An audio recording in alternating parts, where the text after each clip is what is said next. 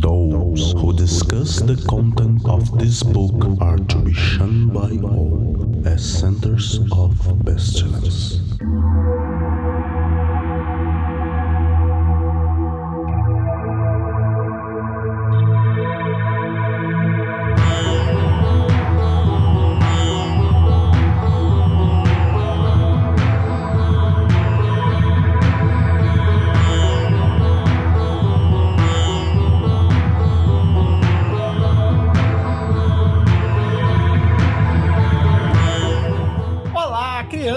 Abismo! Está começando mais um Foco de Pestilência, o seu podcast sobre magia, iluminismo científico e outras esoterices.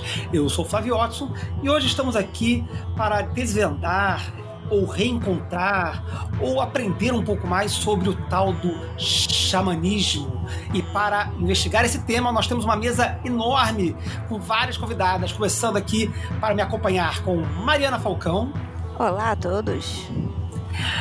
Raquel Ferraz, Olá, princesas e princesos. E temos aqui de volta a Aline Chamala, que esteve com a gente no programa sobre o universo onírico, que volta aqui para falar sobre xamanismo. Olá, galera.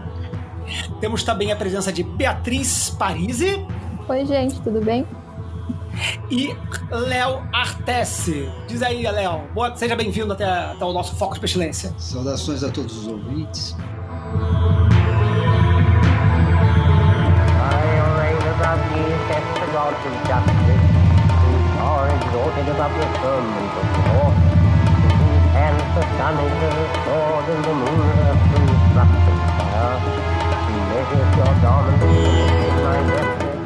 O Foco de Pestilência é um projeto do CALEM, Collegium Adlux et Nox, uma moderna escola de ocultismo preocupada com a divulgação do iluminismo científico no século. XXI.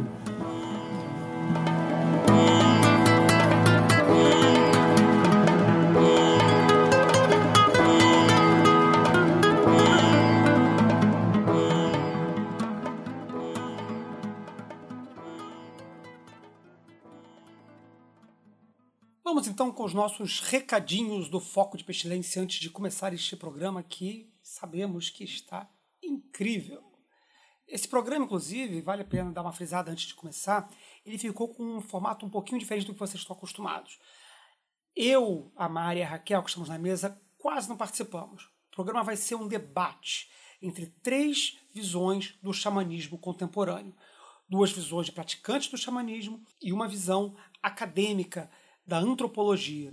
Então vai ser esse debate de visões diferentes que vai fazer o programa hoje. Então ele vai ser muito mais essas pessoas conversando entre si, como se fosse a transmissão de um debate, do que um podcast como vocês estão acostumados a ouvir comigo e com a mesa conversando, expondo, fazendo perguntas. Vai ser algo um pouquinho diferente, mas que eu acho que ficou muito legal, muito bacana, com bastante conteúdo e eu acho que vocês vão curtir. E, bom, calendário do Calem, temos Barbalon novamente no início de setembro, dia 5 de setembro, sábado às 6 da tarde.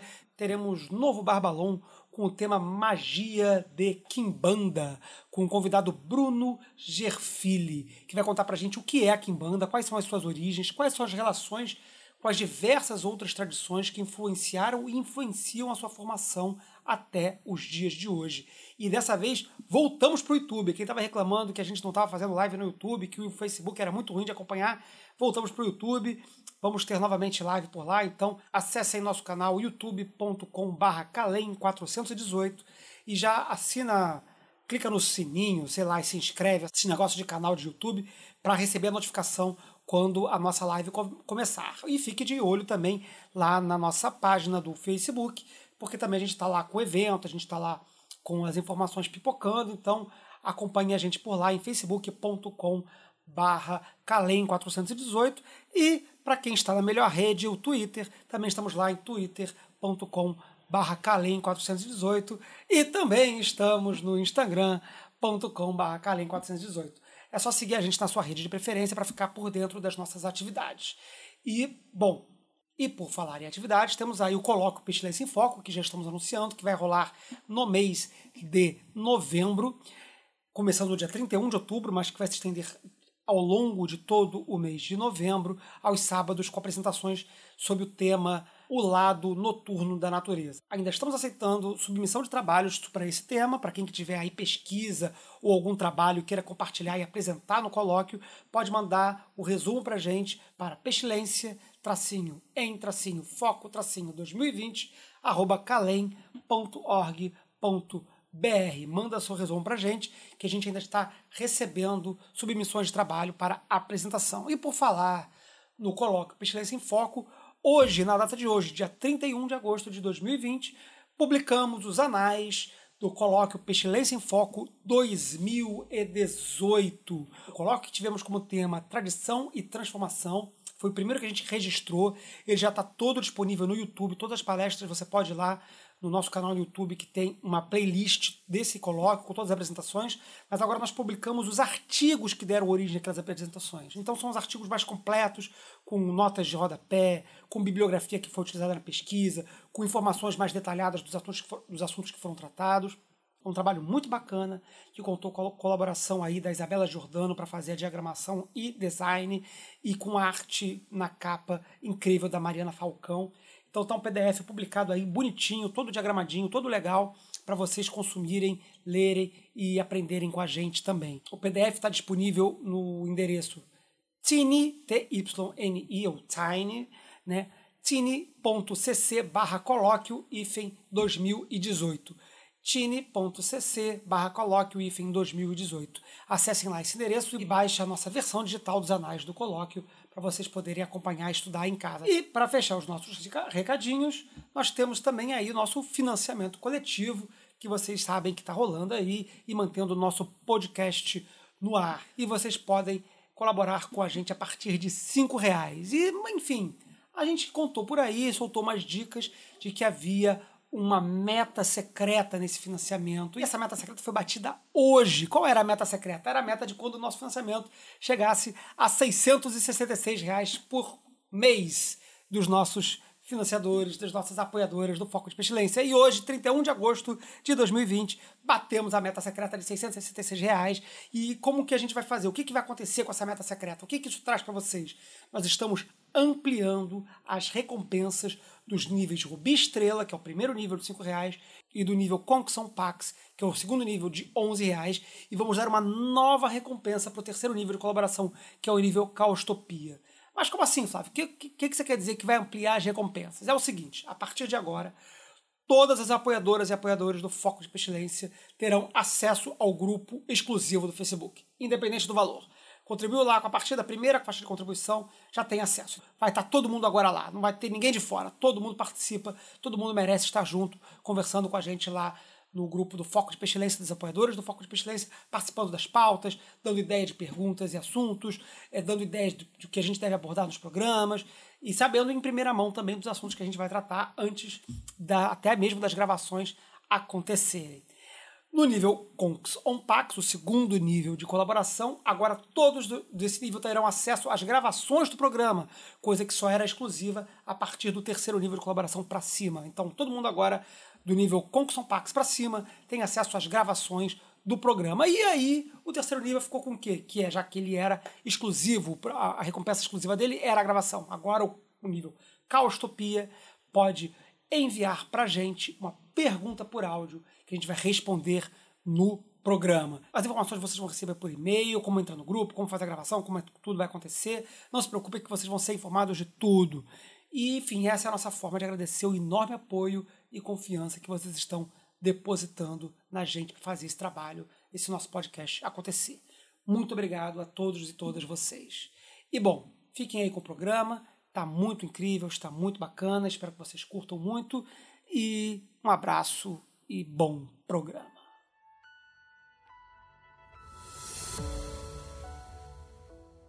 Pois bem, então, com essa mesa recheada de convidados mais do que especiais aqui, teremos hoje um programa que eu tenho certeza que vai ser incrível, incrível, incrível. E esse é um programa que eu já tive vontade de fazer ele há muito tempo, desde o início do Foco de Pestilência. Esse é um dos temas que, que eu sempre tive vontade de abordar, justamente porque ele é totalmente fora do nosso espaço de conforto aqui do programa, né, que a gente fala de tradições ocidentais muito rígidas, de magia cerimonial, um negócio super hermético, né, no, no, seu, no seu sentido mais assim, fechado mesmo. E ao redor da gente está aí o xamanismo que conquista um espaço dentro do, do, desse amplíssimo, desse enorme mundo esotérico, conquista um espaço com uma prática super interessante e que é totalmente assim, pelo menos parece totalmente, fora desse nosso universo hermético ocidental, etc. Né? Então, para a gente discutir aprender e entender um pouco mais do que trata esse xamanismo, seja ele na sua expressão mais tradicional ou na sua expressão neo-xamânica ou, ou xamanismo urbano, a gente montou essa mesa aqui múltipla, né, em que a gente vai ter praticante do xamanismo e uma antropóloga, né, no caso da Beatriz, para trazer também um pouquinho dessa leitura do que, que é esse xamanismo dentro do ponto de vista mais acadêmico. Então, justamente para começar é, o nosso debate, eu queria abrir a questão perguntando na raiz do que significa xamanismo, que não necessariamente a gente sabe que é o que acontece hoje, ou talvez seja, né? Mas o que, que é xamanismo nessa sua leitura, ah, vamos dizer assim, inicial. Né? E aí eu queria convidar a Beatriz, que eu gostaria que se apresentasse, dissesse quem ela é e por que, que ela está aqui conosco, né? Mas que ela então abrisse essa discussão, trazendo um pouquinho dessa leitura uh, uh, histórica ou, enfim, antropológica do que, que é o xamanismo, para depois a gente abrir com os outros convidados. Oi, gente, então, eu sou a Beatriz, é, eu sou formada em Ciências Sociais pela Universidade Federal de São Paulo e eu faço mestrado em Ciências Sociais também pela Universidade Federal de São Paulo. Eu estou aqui porque eu atuo na antropologia e eu pesquiso uh, de que forma o corpo é construído dentro das religiosidades que tem como centro as práticas mágicas no esoterismo do século XX. E eu utilizo como estudo de caso a missa gnóstica, que é um dos principais ritos da Telema que vocês devem conhecer certamente. Bom, é, dentro de uma perspectiva acadêmica, o xamanismo é um tema muito estudado, seja pela antropologia, seja pela história das religiões, pela ciência das religiões, pela etnologia, e cabe dizer que são perspectivas muito diferentes sobre o xamanismo, tá bom?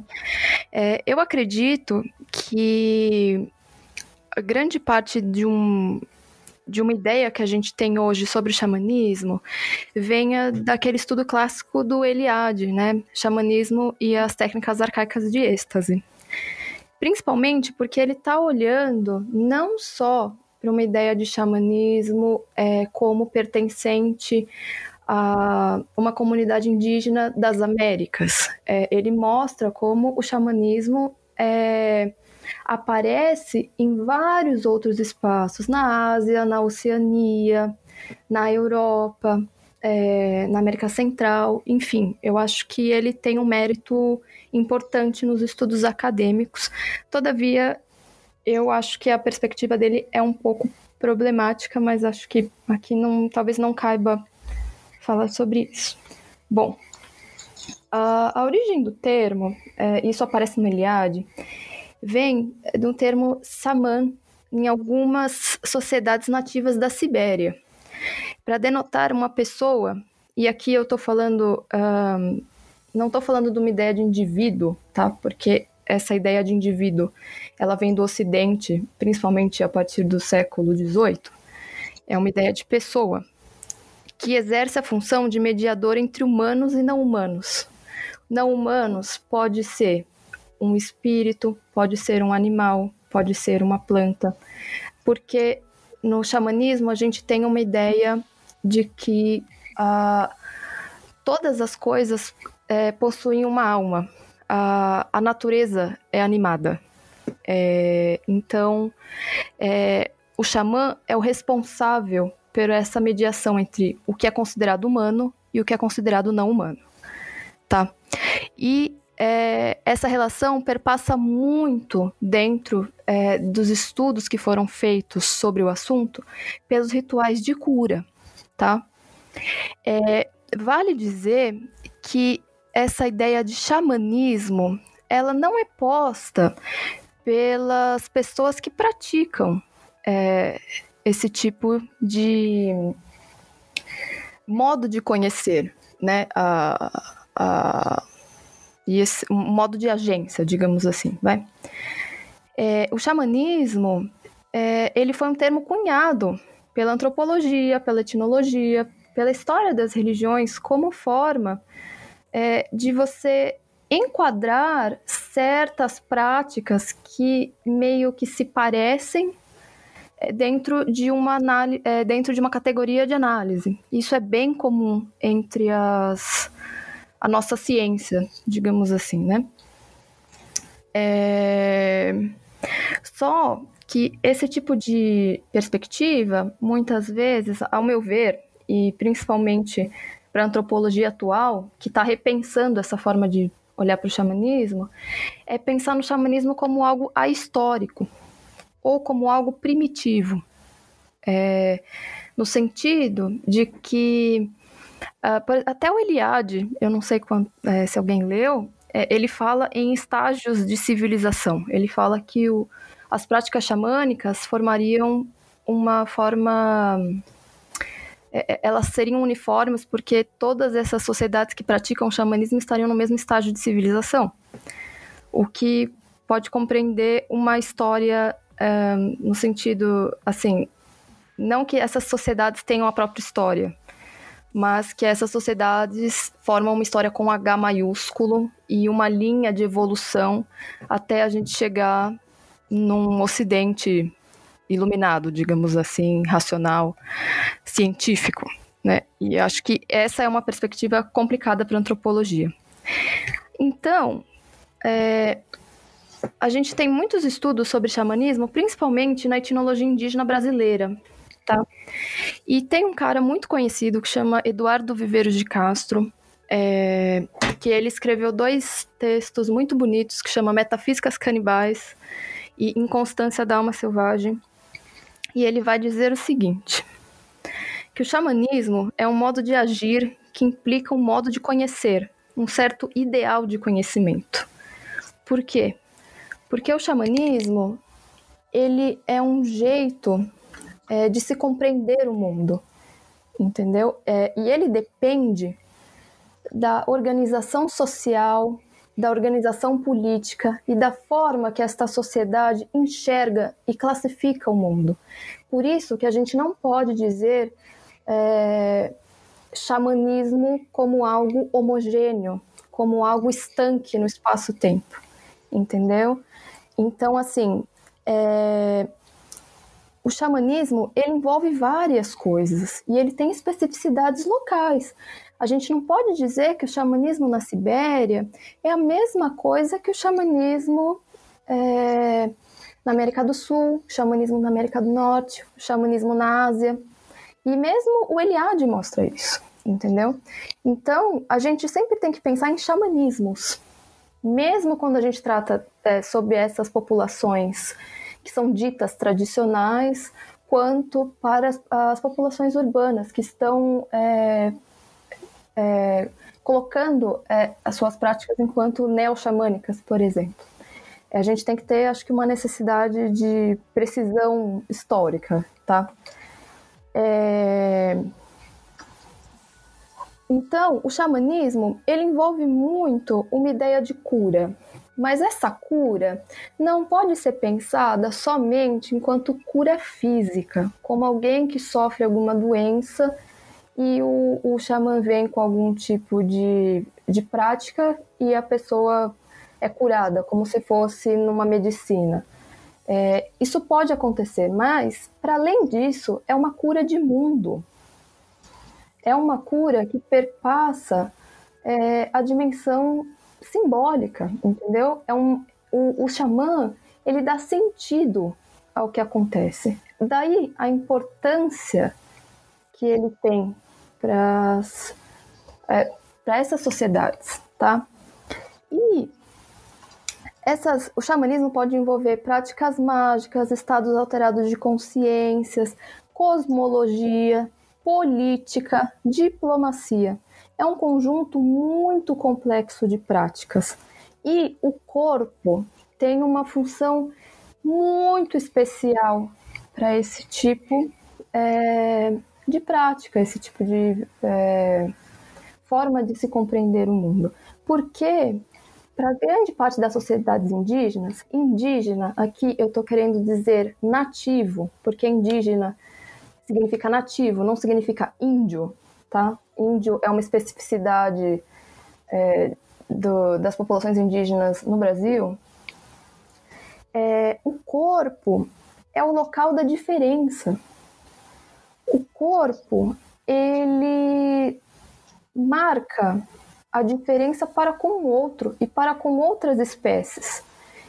É, eu sou humano porque eu tenho certos atributos corporais, não porque eu tenho uma ideia de alma ou alguma forma de subjetividade que, é, que é, vai para além do meu corpo e que me diferencia do outro. A diferença está no corpo. Então, o xamã é muito diferente das outras pessoas, porque além de ele ter tido uma vocação é, trabalhada é, socialmente, no sentido de que ele começa a ver os espíritos, ele tem uma certa sensibilidade especial, é, ele tem um corpo humano e um corpo animal. E por ele ser o tradutor entre mundos muito diferentes, ele é, ele é o único que pode fazer essa passagem entre um, é, uma humanidade e uma não humanidade, tomar o espaço do não humano para e voltar de forma segura, porque geralmente isso envolve alteração de consciência, tá?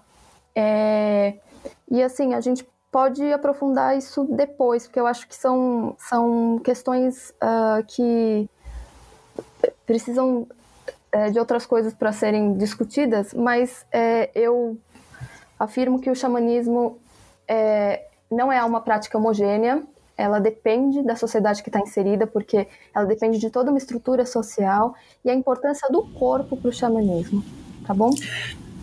Maravilhoso, uma aula, já começando com o programa com uma aula incrível. E eu queria aproveitar que você fez essa exposição é, sobre o xamanismo e meio que conclui, né, é, é, encerra essa, essa parte da sua exposição falando do xamã, para chamar o Léo é, para fa falar da, da perspectiva dele, do que a gente acabou de falar, do xamanismo, né, sobre o xamanismo e do xamã. E aí também, Léo, assim como a Beatriz fez, pediria que você se apresentasse para os nossos, nossos ouvintes, que o Léo aqui é uma, talvez seja a nossa assumidade praticante aqui do assunto xamanismo, né? Então se apresentasse um pouquinho e falasse para a gente sobre a sua perspectiva sobre do, do, xamanismo na sua prática e no papel do xamã. Quem é esse xamã? Para a gente se conhecer um pouquinho aqui. Então, meu nome é Léo Artese, eu estudo xamanismo já há 30 anos, né? praticando o xamanismo. É, e eu concordo com muita coisa que ela falou. Assim, só assim, tem uma linha de discordância quando ela se refere à coisa do corpo, né? porque para mim, é, no sentido do religar, do religare, não é? especificamente do religare, é, são práticas, na essência, são práticas espirituais, são práticas religiosas. Né? Se a gente vê a, religiosidade, a religião como religare, no sentido é, lato da palavra, e não no sentido de uma religião institucional, não é? porque todas as religiões institucionais têm lá o seu primaz ali, não é? O Jesus, o cristianismo tem Jesus, o budismo tem Buda, Lao Tse, é, o taoísmo, e no xamanismo é o sol, a lua, as estrelas, o vento. Concordo muito com ela que realmente são um conjunto de práticas adaptadas a cada cultura, a cada crença, né? É, mas que em toda parte apresenta o mesmo conteúdo mágico, religioso e simbólico, né? É isso que eu vejo também. Lógico que ele se insere, assim, diferentemente das religiões, que tem aquele primazio de cada uma, ele se insere, se insere dentro dos mitos, de onde que ele, né, de onde que existe esse um, então um xamã em cada lugar do mundo, né, em cada xamãs em cada lugares, eles vão se adaptando à própria cosmologia da, né, da, sua, da sua aldeia, ou da sua tribo, ou da sua comunidade, ou seja, não tem uma, uma, uma espiritualidade própria, sim ligado ao contexto de toda. O primeiro tratado vem da Sibéria, que a gente vê, realmente é uma palavra que a gente estuda aqui, que é trazida pela antropologia mesmo, mas é uma palavra que a gente acabou no tempo indo sacralizando. Né? Porque o xamanismo, para mim, ele é, um, é uma jornada da consciência, né? um legado da humanidade que vão além das fronteiras dos países, dos credos, das raças, das filosofias, não é? Como assim uma, umas plantas, não é? Que cada uma vão nascendo num lugar. Eu vejo assim estudando e falando com as pessoas algumas possibilidades é, para a origem do xamanismo. Um deles fala que os xamãs ah, deveriam, o samã, não é? Que é aquilo que ela falou, que é é, aquele que é inspirado, uns dizem que é aquele que é inspirado, mesmo entre os antropólogos não existe uma unanimidade, uns dizem que é aqueles que são inspirados pelos espíritos, outros dizem que é aqueles que têm o conhecimento, enfim. Eles teriam migrado durante as no período das grandes glaciações, estamos falando de 40 anos, seguindo o rebanho de renas, né, eles foram passando lá pelo Estreito de Bering, porque eles acreditavam que tinha uma ponte terrestre que ligava todos esses continentes e foram se espalhando pelo mundo. Uma coisa interessante é que você vê, por exemplo, a figura do, do, xamã, um xamã siberiano, ele tem uma semelhança muito grande, por exemplo, com os xamãs das Américas, principalmente América do Norte, do Canadá, né, dos Estados Unidos. É muito interessante ver essa semelhança dele. Né? E aqui os nossos índios, aqui eles parece que, uh, que tem uma outra origem, né? que seria uma origem mais do Caribe, alguma coisa assim, não é? No que diz respeito à pele, assim, um tipo físico. Mas é, para mim trata de um conjunto de práticas ancestrais, é uma aventura da consciência, né? E a premissa básica do xamanismo é o reconhecimento que todos fazemos parte de uma família universal e que tudo está interligado. Então essa é uma possibilidade, né, que os, os, os os xamãs foram se espalhando. Tem alguns que falam que no momento zero da humanidade foi nascendo um xamã em cada lugar, e tem uns ainda, alguns estudiosos que dizem, já mais esotéricos ali, que é, o primeiro xamã era um ser extraterrestre, né? porque nas inscrições da pedra você vê seres que vieram de outros, vindo dos céus, alguma coisa assim. Né? Então tem, não tem realmente, como ela disse, assim, não tem uma, uma coisa comum entre os pesquisadores para se falar desse fenômeno, né, que para mim é um fenômeno é, espiritual, o xamanismo, que sobreviveu a todos os avanços, a tecnologia, ao período de, é, do século XV, que foi o, o, período das caças às bruxas, tudo, ele conseguiu sobreviver para os dias de hoje. Né? Então a gente, é, nós que estudamos xamanismo, nós tem uma classificação para nós, aqui é simples, que um é xamanismo tradicional, como ela disse hoje, como ela bem disse, não é? é xamanismo tradicional não é o índio como a gente conhece, na verdade a palavra índio veio dos navegantes é, portugueses que foram buscando o caminho para as Índias, encontraram as pessoas ali no Brasil, por exemplo, falaram, ah, os índios ali, e acabam ficando. Né? Então eu concordo isso com ela. É, mas é, sempre é uma figura dominante, o xamã, não é?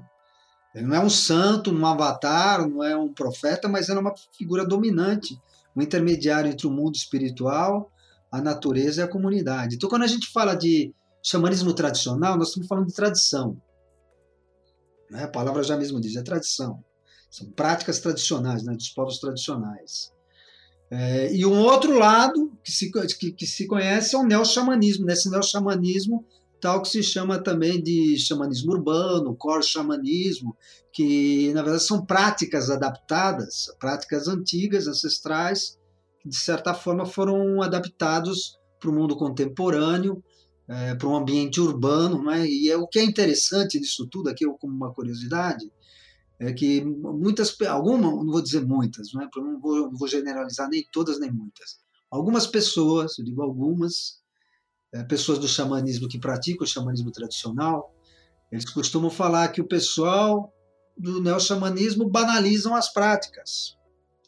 No, no, nos Estados Unidos, até eles têm um, os índios norte-americanos até têm um jeito para falar sobre eles, que é o, o xamãs de plástico. xamãs de plástico porque eles fazem referência ao cartão de crédito, né? Então, falam xamãs de plástico, aquela coisa toda, banalizam as práticas, e até certo ponto isso é, é uma verdade também. Acontece. Existe uma banalização, mas não é uma banalização só no xamanismo, uma banalização é da, é da identidade é de ser humano mesmo. Né? Eu, por exemplo, lembro que eu fazia no passado, eu gostava muito do estudo do tarô, assim, eu fiz uns cinco cursos de tarô, nunca joguei uma carta para ninguém, porque eu nunca me senti nessa competência toda, mas eu, eu gostava muito do estudo dos arquétipos, né, do, do tarô. Mas nos cursos que eu fazia, eu lembro que uma pessoa fazia às vezes um curso de final de semana, na segunda-feira já abria uma banca e depois de um mês já estava dando aula de tarô. Isso existe. Isso existe. Uhum. Então não deixa de ser uma verdade. E do outro lado você vê os neo-xamãs, que tem esse xamanismo adaptados, que eles criticam às vezes o xamã, o tradicional porque diz que é um povo muito primitivo. Os caras são muito primitivos, gostam de sofrer.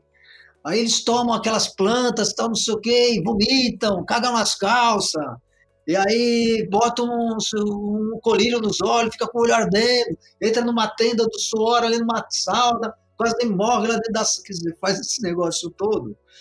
É, parte deles também é que acontece, eu, no meu estudo do xamanismo, eu não consegui me achar em nenhum dos dois lugares, nem do lado do tradicional, nem do neo-xamanismo. Nem do lado do tradicional, porque para você ser um praticante de xamanismo, não um xamanista, um cara que estuda, mas um, um condutor de cerimônia, você tem que estar ligado a essa tradição de alguma forma. Por isso o xamanismo tradicional. E você muito dificilmente um branco vai ser um, um, ocidental, vai ter essa patente da tradição, muito dificilmente. Né? Então, é, fica aquela coisa, e, o, e eu não me encontrava porque. E às vezes as pessoas fazem o seguinte: até isso é um fenômeno que acontece. A pessoa vai começar a trabalhar com xamanismo, daí ela vai na, na árvore genealógica dela procurar se tem algum índio na família. Aí vê a avó, não é. O bisavô, não é. O tataravô, não tem nenhum índio, não acha um índio na família. Quando ele vê que não acha nenhum índio na família, ele fala que foi índio em vidas passadas. É o passaporte para permissão, né? né? Isso pega como se fosse uma permissão, exatamente. Né? É, então, doideira, né? Então, eu, por exemplo, eu sou, fui procurar também na minha, sabe? Quando eu comecei a estudar chama, será que tem algum índio na minha família? Eu só encontrei italiano, cara. Então, eu começo a apresentar um xamanismo espaguete para as pessoas. Eu achei muito legal que, que, que quando você se se apresenta dessa forma entre o tradicional e entre o neo-xamanismo, no final das contas você está sendo xamã conectando mundos, né? Tipo assim, né? Você está com o pé aqui, o pé ali, fazendo então, essa ponte. Então, o que acontece? Eu, eu só concluir. E no neo-xamanismo, por que eu não me encaixava? Porque as práticas eram por demais urbanas. E eu, o trabalho que eu faço, eu faço dos dois Aliás, eu tenho amigo dos dois lados. Então, não me achava em nenhum dos, lugares, daí eu saí com um estudo meu, que eu chamo de xamanismo tradicional.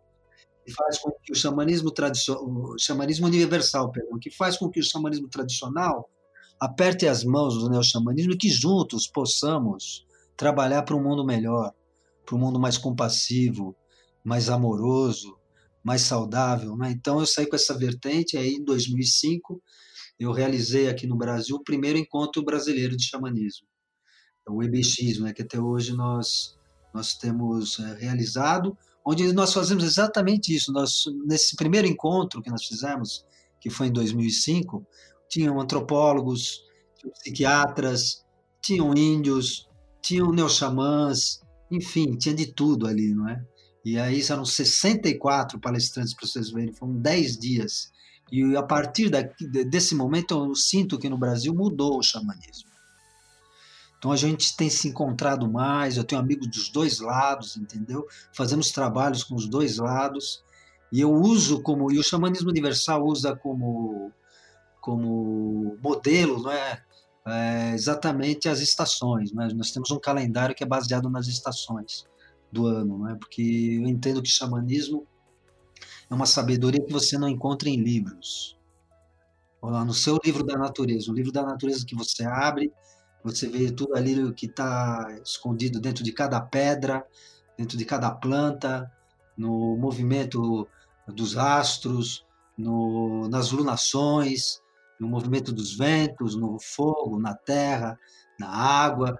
Então, esse é o, o, o sistema que eu estudo até hoje, baseado numa roda medicinal. Né? Isso é, desculpa se eu me estendi um pouquinho, mas é primeiro dizer assim que eu gostei muito da explanação dela, né? Eu acho que é isso mesmo. Também tem coisas que eu discordo do, do Elias. Eu li, eu tenho esse livro, acho muito bom também. Mas hoje, que se a gente for falar do xamanismo hoje, é até complexo você dizer o que é xamanismo e o que não é. Né? Maravilhoso, maravilhoso. Então eu queria ir para terminar as apresentações dos nossos convidados, chamar a Aline, Aline chamá-la para falar sobre a sua perspectiva, o seu trabalho como com, com xamanismo também, se apresentar um pouquinho, dizer desse recorte entre xamanismo, neo-xamanismo, xamanismo contemporâneo e o papel do xamã, onde que ela se encontra, onde é que seu trabalho se encontra, Aline? Fala um pouquinho pra gente. Olá! Só queria dizer primeiro que eu achei incríveis as duas perspectivas, né? É, bom, prazer pessoal, eu sou a Aline Chamala. Atualmente eu trabalho dirigindo uma egrégora da Caverna da Ursa, né, em uma casa onde esses trabalhos acontecem, que é a Casa Tândava, aqui em São Paulo. E eu sou taróloga, achei maravilhoso o Léo falar do tarô, porque acho que também é o xamanismo ele tem esse lugar com o simbólico, né? E eu sinto que assim, a gente não vai conseguir num mundo contemporâneo urbano praticar xamanismo tradicional, porque como o Léo já bem colocou, é, é uma questão de tradição e não é só uma questão de tradição no sentido de eu ir lá aprender um conjunto de práticas e trazer aqui para, por exemplo, uma grande cidade e praticar, não vai ser a mesma coisa, porque o xamã, ele tem uma função que eu acredito que é uma função social. Né? E para essa função social ser exercida de forma tradicional, você precisa estar tá inserido em determinada sociedade, né? Então, que quando eu falo de xamanismo contemporâneo, aconteceram alguns fenômenos, né? Desde lá do, da travessia do Estreito de Bering até atualmente, que é, são fenômenos, inclusive, de acesso à informação. Né? Então, o que eu vejo hoje em dia na prática, como xamanismo, é que nós temos acesso à informação de diversas culturas. Né? Nós, inclusive, conhecemos pessoas que vêm de diversos lugares. A gente hoje, em cinco segundos, encontra muita informação de muitos povos. Claro que quando você vai vivenciar e ter com esses povos é muito mais profundo, mas de modo geral a gente tem muita informação e o que eu vejo que atualmente a gente tem feito é mesclar. Né? Então as pessoas elas têm feito uma mescla dessas práticas né? e um novo entendimento, uma releitura dessas práticas, porque o Léo já bem pontuou, né? Existem pessoas mais tradicionais que vão falar que é banalização, existem neo-xamãs que vão, enfim, um vai criticar o outro, e eu também acredito que a gente pode muito bem se complementar a partir do momento que a gente compreende que nós estamos em uma nova sociedade, em um novo tempo, e que a gente tem um intercâmbio que nunca antes na história a gente teve a oportunidade de ter, né? E só tomando cuidado com a questão é, de que nós somos ocidentais e somos moldados por um pensamento ocidental. Né? Então, toda vez que a gente vai olhar para essas práticas que não, não foram é, construídas em cima desse pensamento, a gente tem que fazer muita reflexão, muita autocrítica, né? principalmente porque quando a gente vai falar, por exemplo, de corpo, que eu achei maravilhoso, Beatriz, é, o xamã, quando ele vai falar do animal de poder, quando ele vai falar desse animal totem, dessa relação com a natureza, você vai ter inclusive danças miméticas, porque para invocar uma força, vou mimetizar essa força. Então eu acho que o grande lugar para mim do xamã é aquele que aprende com a natureza, né, e que vai fazer as suas inferências através disso e uma coisa que eu sinto que diverge muito das práticas mágicas que a gente normalmente conhece, ou das religiões que a gente normalmente conhece, é que muitas vezes essas práticas são práticas de um pensamento é, linear e vertical. Né? Então, o humano ele tá o supra-sumo e o resto não é nadinha, né? E no xamanismo não, no xamanismo é, a gente parte de um lugar horizontal e não linear, né? É circular. Então, a gente muda qualitativamente. Então, um animal tem habilidades que eu, humana, não tenho. Assim como eu tenho habilidades que outros seres não vão ter. E aí, nessa perspectiva circular, todo mundo se encaixa, tudo tem um porquê, e a gente atua na tentativa de sempre estar em harmonia com esse círculo, porque o que eu faço é, individualmente é difícil, porque, né? Mas hoje existe o indivíduo, então tá. Mas inicialmente, como a Beatriz bem pontuou, não vem de um pensamento do eu indivíduo, né? Vem o eu pessoa, eu comunidade. Mas eu aqui tenho uma prática e essa prática precisa estar em harmonia com os meus irmãos animais, com os meus irmãos do reino vegetal, com os meus irmãos do reino mineral, e tudo tem uma consciência. E eu sinto que não existe essa hierarquia da consciência, né? Tudo é consciência e todo mundo aprende com todo mundo. Então, quando eu, seja quando eu vou fazer uso de uma planta de poder, ou seja, quando eu vou simplesmente observar a natureza e receber um ensinamento de um animal que eu vi fazer alguma coisa e me inspirou em uma questão que eu tava, isso para mim é xamanismo. Então, acho que para introduzir era isso que eu gostaria de pontuar. Vou aproveitar a deixa, então, e queria perguntar principalmente é, a vocês, né, quando vocês falam né, que o xamanismo é uma prática bastante heterogênea nesse sentido, né, nas suas diferenciações, o que que então a gente consegue ver como a conexão entre essas práticas heterogêneas, né? Se a gente fosse é, buscar o que que conecta então esses diferentes xamanismos, né? Na opinião de vocês, o que que seria esse fio condutor?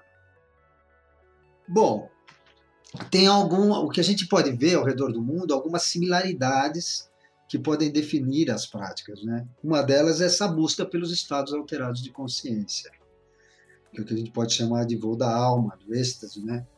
Então, o xamã seria um especialista, um mestre dessa viagem estática, é, que se faz geralmente dentro de uma zona cósmica que a gente considera o um mundo eu não gosto da palavra mundo inferior, eu falo como mundo subterrâneo, um mundo intermediário, um mundo subterrâneo, onde lá está uma visão arquetípica, né, onde você se conecta com seus totens animais, não é só animal.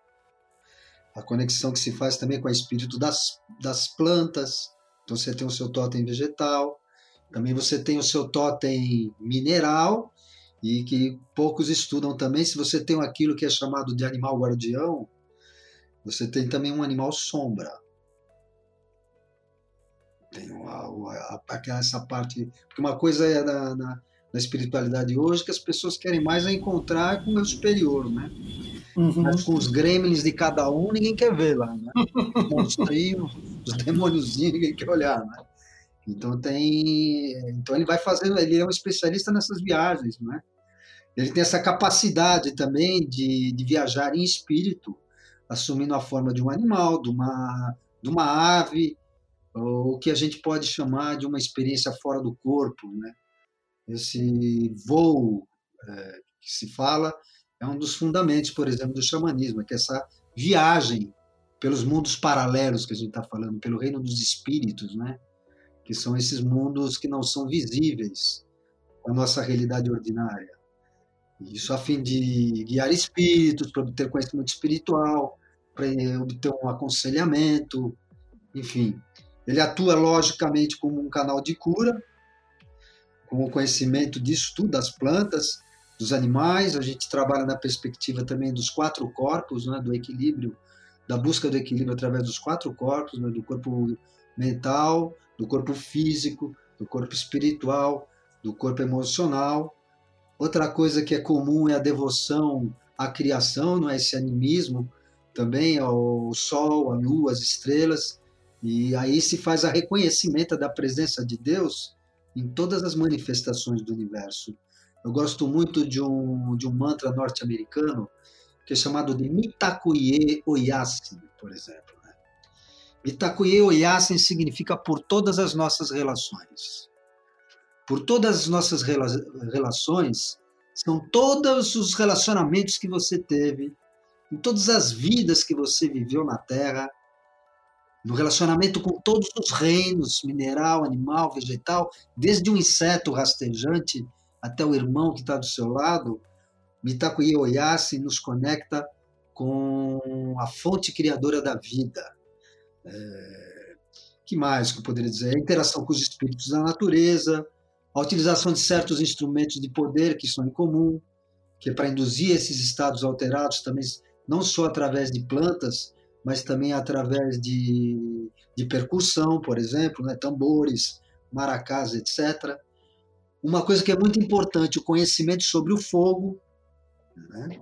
O fogo, para nós, no xamanismo universal, por exemplo, é a representação simbólica do poder de Deus na Terra. E se a gente for ver na história, foi assim que ele se apresentou. Na Bíblia a gente vê, foi assim que ele se apresentou para os primeiros profetas, né? na forma de fogo. A utilização dessas plantas, não só das, das plantas enteógenas, mas também as plantas medicinais, as magnéticas, as canções de poder, são as canções que ele vai é, sendo inspirado através da sua medicina pessoal. As danças, entre o corpo também. Exercícios respiratórios, as dietas, as contação de histórias, as preleições. Né? Eu sinto que essas são, a, se eu fosse dizer, seriam os, os, os, as similaridades no que diz respeito às práticas xamânicas. Né? E eu considero o xamanismo como uma célula máter dos movimentos espirituais. Né? Tem coisas que a gente faz, por exemplo, ele inspirou grandes religiões também. Tem práticas que são feitas no xamanismo antigo, ancestral, que são feitas nas religiões. Né? É, por exemplo, você pega lá aquele momento que Cristo, por exemplo, ficou quatro dias depois que cortaram a cabeça de São João Batista, ele vai para o deserto, né? e fica 40 dias ali sem comer, sem beber, quatro, né? O simbolismo do quatro, muito interessante. E tem uma prática xamânica, eu falo prática xamânica, mas o índio norte-americano não gosta de ser chamado de xamã, para começar. Né? Uhum. Xamã é coisa de, de russo. lá ele tem o, o homem medicina, o medicine man, né? Mas vamos lá. É, então, isso é uma prática que eles fazem, só que não faz 40, faz quatro dias e quatro noites, que é chamado de busca da visão. Então, você vai vendo práticas até hoje que a gente faz, às vezes sem querer, que são do fundo xamânico, aquela coisa que a gente fala alguma coisa e daí pede para isolar, não bate uma madeira. Todo mundo acho que já fez isso, né? Nossa, isola, né? E vai bater uma madeira. Isso era uma prática, principalmente do xamanismo celta, que o, o carvalho era uma árvore, por exemplo, que era reconhecida por isolar as casas nos momentos que tem a relâmpago, no momento de tempestade. Por quê? Porque, de certa forma, o carvalho ele atrai o, o relâmpago para ele. Né? Então, quando ia chegar nos momentos de, de, de tempestade, as pessoas saíam com bastão, com um pedaço de pau ali, é, ritualístico também, e batiam no, no Carvalho para pedir para o espírito do Carvalho isolar a casa dele das é, do, do, do, raio, né, do relâmpago. Então você vê uma coisa que hoje você fala alguma coisa, oh, isola, isola, olha de onde que vem isso. Outra coisa pelo conhecimento dos animais, por exemplo, como é que você sabe que. Como é que a gente pode dizer que elefante tem boa memória? Todo mundo fala, ó, oh, tem uma memória de elefante. Onde é que está a classificação zoológica que diz que elefante tem boa memória? É, como é que a gente sabe que a esperteza de uma raposa e vai por aí afora? Isso tudo são traços que vieram desse passado, dessas práticas xamânicas, né? Então, é, eu sinto que o, se a gente for pegar assim, o xamanismo de uma certa forma, a gente vê similaridade nessas práticas aí que eu estou falando agora e talvez eu tenha esquecido de algumas, aí tem as colegas aí que podem completar ou refutar se isso, né? Okay. Chamar, vou chamar a Beatriz aqui, que já levantou a mãozinha para fazer a sua colaboração. Diga aí, Beatriz. Então, gente, é, eu concordo com o Léo em alguns aspectos, outros não, mas eu vou explicar por quê, tá bom? Uh, eu concordo que a ideia da busca por estados alterados de consciência é algo que a gente pode pensar como um fator que possa ajudar a aproximar essas práticas, né? Só que é, dentro da minha percepção e também de uma percepção antropológica que está pautada principalmente é, no perspectivismo, que é a ideia de que para sociedades indígenas é, conhecer é, é, personificar. É um processo inverso que gente, do que a gente tem no Ocidente, que para conhecer a gente objetifica, tá? É, para sociedades indígenas, a gente personifica, a gente passa por um processo de subjetivação. Ou seja, para que isso aconteça, é, a, é, o responsável por isso é, geralmente é o xamã. Ele vai tomar o ponto de vista daquele outro. Mas ele se torna o outro, porque é uma forma de roubar a agência do outro, tá? E é por isso que eu digo que essa prática é corporal. Por quê? Essa diferenciação que a gente tem entre alma e corpo é ocidental, é moderna, tá, gente? Isso não se aplica às sociedades indígenas. Não faz sentido essa separação.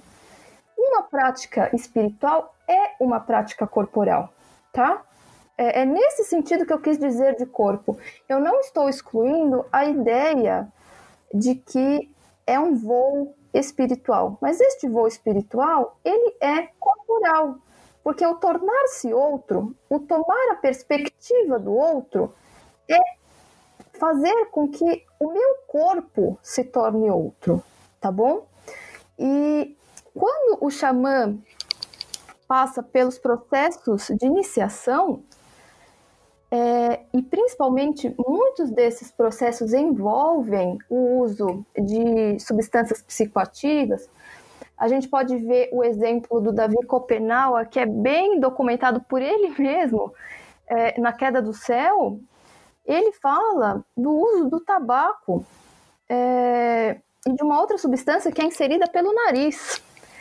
E várias prescrições que também são muito comuns em outros xamanismos, é, como é, abstenção sexual, é, não pode comer carne, é, você não pode ter contato com certas pessoas, às vezes, por exemplo, não pode ter contato com sangue menstrual, porque o sangue menstrual é um grande tabu de algumas dessas sociedades. É, e ele vai perdendo força, é como quase que ele morresse para ele atingir uma é, esses espíritos, para que os espíritos venham até ele e, e o consagrem xamã, né?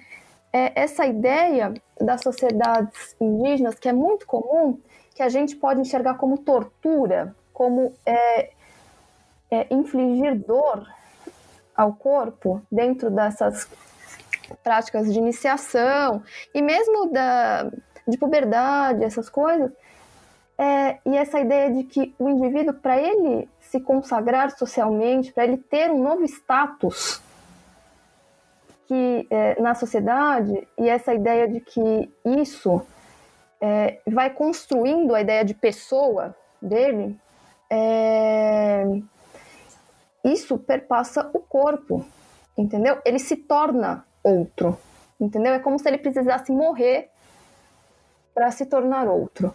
Então, é, eu, é, é, eu só queria esclarecer isso porque pode parecer que eu tô, eu estava falando sobre corpo, como se eu tivesse é, importando uma questão é, ocidental para essas sociedades, mas enfim, é, eu queria dizer que tem uma, uma questão que eu acho muito importante e que aparece numa, numa bibliografia sobre o tema, que é a relação entre o xamanismo e uma questão da caça, e mais especificamente de uma ideia de metafísica da predação, que é um termo que eu não sei se vocês conhecem, o Levi Strauss, que é um dos principais antropólogos que, que já apareceram, inclusive ele fez, uh, ele deu aula na USP uh, durante um tempo, é, que é a questão, gente, de que uh, o humano para essa sociedade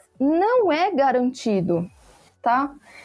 Todas, é, o humano, é- ele está sempre em relação com o não humano.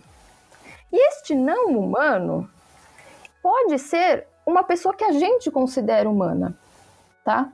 Por exemplo, é, eu posso ser de uma etnia X e estar em relação com uma etnia Y. Se essa etnia Y é minha inimiga, ela não é humana. Ela não compartilha da mesma substância corporal que eu compartilho, tá?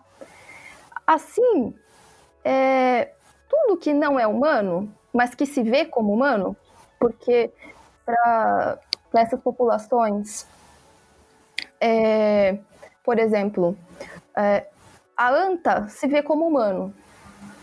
Só que em relação a. Só que para ela, o humano não é humano. Eu, sei que, eu não sei se dá para entender, mas enfim. Tudo que não é humano é inimigo, tá? E como o xamã é um diplomata, é aquela pessoa que vai é, funcionar como mediadora entre mundos que não são comensuráveis, porque é ele que atribui esse sentido, essa relação entre esses espaços. É, O xamã ele está entrando em contato com não humanos, ou seja, com inimigos.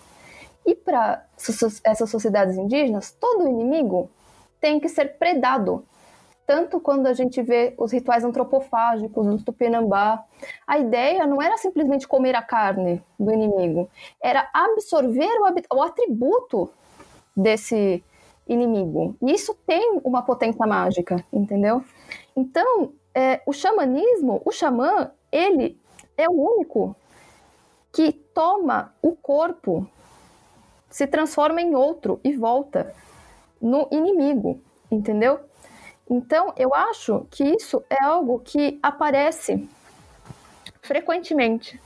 Tanto quando ele fala que ele vira um jaguar, ele vira um jaguar. Apesar da gente não enxergar o jaguar, é uma transformação no corpo, porque ele tem um corpo jaguar, entendeu? É, então, assim, é, eu acho que essa ideia da caça e da predação aparece em vários lugares. Claro que de formas é, diferentes, porque não são a, a mesma coisa, né? Inclusive porque, por exemplo, aqui nas sociedades eh, sul-americanas, a gente não tem uma ideia de clã, eh, mas, por exemplo, nos Estados Unidos tem, que tem a ver com essa ideia dos animais de poder, eh, na Sibéria isso existe, só que a gente tem que pensar que são tudo o que existe são subjetividades extra-humanas, entendeu? É uma subjetividade, não é algo que assim ah, que a gente entende. Por exemplo, a planta, ah tá, a planta tá aqui, mas ela não é animada. A planta é um objeto. O animal, ele não é dotado, digamos assim, de alma. Então ele não, não é sujeito. Para essas sociedades, é sujeito. E é isso que faz toda a diferença para a gente entender é, essas práticas xamânicas, na minha opinião, e dentro né, de uma de literatura antropológica. Então, eu acho que essa ideia dos estados alterados de consciência e essa ideia da caça, da predação, são muito importantes para a gente, talvez, é, colocar essas práticas dentro de uma categoria que a gente pode chamar de xamanismo. Eu vou chamar a Aline, mas antes eu queria comentar um negócio que eu já tinha notado aqui essa questão da diplomacia, né? E eu justamente tinha. Você, você falou isso na sua primeira fala, Bia, de uma forma assim, né? Elencando uma série de, de atributos, né? E entre eles você falou diplomacia, e eu anotei aqui: seria uma diplomacia entre mundos ou uma diplomacia como a gente entende hoje, que é uma diplomacia em que eu vou no povo do lado para poder resolver uma questão entre duas nações que, se, que se, pelo menos se auto-entendem como humanas, né? Tipo, se, se, se, eu, se outro não é humano para mim, é um problema, né? Mas o, o, Eu achei legal você falar disso, que essa diplomacia é uma diplomacia que me pareceu espiritual, né? O, o xamã é um diplomata espiritual, seria isso? Eu não acho só que ele é espiritual. Como eu te disse, espírito e matéria não estão separados, entende? Então, ele é uma figura que a gente chama é, eu não sei se vocês já ouviram esta palavra, cosmopolítica. É uma mistura entre co, é, cosmologia e política. A figura do xamã é política, além de ser cosmológica. Por quê? Porque ele promove uma mediação entre figuras, subjetividades que não necessariamente são as humanas dentro do que a gente entende como humano, no sentido de tipo, eu sou aqui, é, eu sou um Matsé, que é, que é uma etnia indígena, e eu vou conversar com os Kayapó. Então, eu sou um diplomata em, é, dos Matsés para falar com os Kayapó.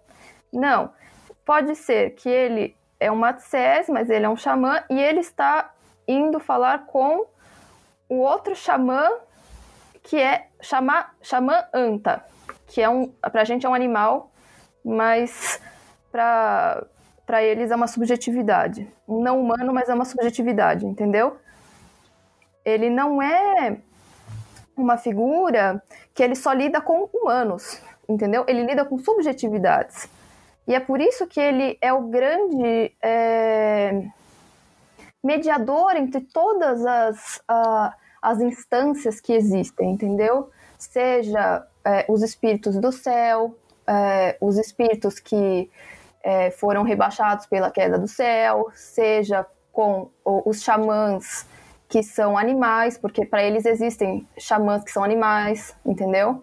É, é, é uma diplomacia muito mais complexa é, do que essa ideia do que a gente tem, que é assim, é, o, o, o, humano é humano como dado, entendeu? O humano é humano. A humanidade aqui é o que está em questão, entendeu? Ela é disputada, entendeu?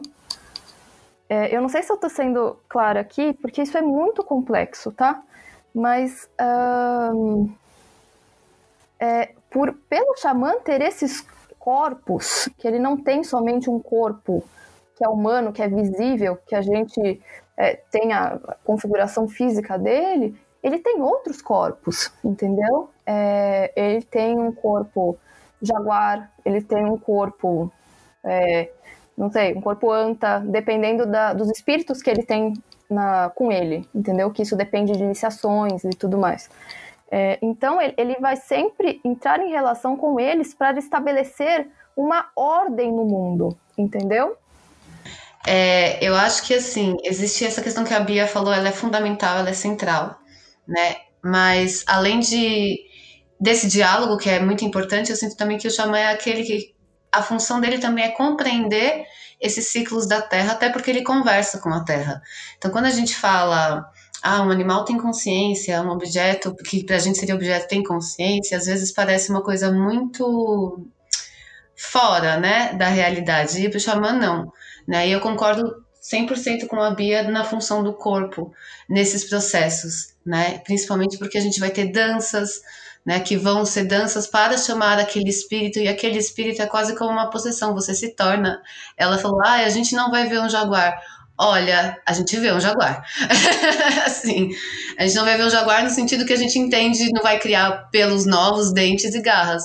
Mas você olha para aquilo e você vê que aquele espírito está ali, aí que aquela pessoa ela se transformou, né? Ela entra numa alteração de consciência que eu não estou aqui falando só de psicodélicos, mas de uma capacidade de acessar outra consciência, de deixar que outra consciência acesse o corpo dela também, né? E através desses acessos, o xamã ele vai compreender os ciclos, né? E aí a gente vai falar de ritos que a gente comumente vê por aí, de ah, rito de primavera, de verão, um rito de passagem, porque quando alguma coisa não dá certo, então quando precisava chover e não chove, a gente vai conversar com o xamã para que o xamã entenda o que é que nesse sistema está em desarmonia, o que é que está acontecendo nesse mundo que no qual nós estamos inseridos, e é por isso que eu falo que é circular e não vertical, é uma cadeia onde um afeta o outro mutuamente e é possível haver esse diálogo, essa conversa, esse intercâmbio de informações né? E aí o xamã vai, dentro das práticas dele, trazer uma resposta para que aquela situação possa ser resolvida. A mesma coisa quando a gente vai falar de uma doença.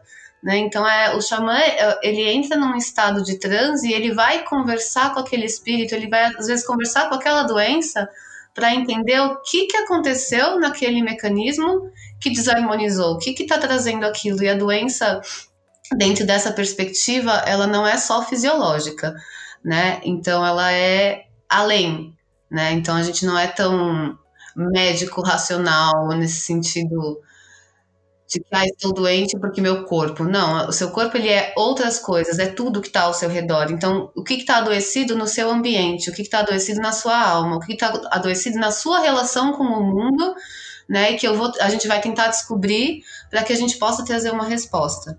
Outra coisa que eu acho interessante pontuar é, na fala da Bia, ela trouxe a questão de que às vezes você não pode ter contato com o sangue menstrual, e isso é uma realidade, né? É tabu em muitos lugares isso, ao mesmo tempo em que eu, particularmente, dentro dos estudos e das práticas, né, é, percebo que isso também foi uma coisa que se transformou ao longo do tempo, porque em outros momentos o sangue menstrual vai ser o momento, né? É o momento em que a mulher tá ali, putz, receptiva pra caramba, porque dali também sai a vida, né? E aí ela vai ter também. É, então, existem até estágios do nosso corpo onde a gente está mais ou menos receptivo a determinado rito, a determinada coisa, a determinados contatos.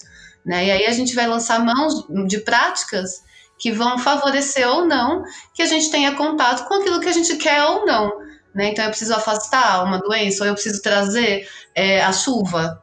Né? Então acho que o xamã ele tem esse lugar e o que unifica essa ideia de xamanismo, que são os xamanismos, né? não seria o xamanismo, mas acho que talvez o que unifique seja esse lugar de alguém que entende que tem uma visão macro, que consegue transitar entre essas consciências, e aí transitar entre consciências não é só alterar o próprio estado de consciência, mas transitar entre outras consciências, conversar com outras consciências, com outros seres, sejam eles físicos ou não, né? E através disso, através dessas sensações, da apreensão disso, trazer respostas, trazer conhecimento, construir esses saberes. É, eu acho que é muito isso da, do, do xamã, é, ele ser é, a pessoa responsável de unir é, várias perspectivas parciais sobre as coisas dentro de um sentido, de algo que faça sentido para aquela comunidade. Eu, eu, eu concordo muito com a Aline. É, eu acho que ela é aquela figura que, por isso a importância social do xamã.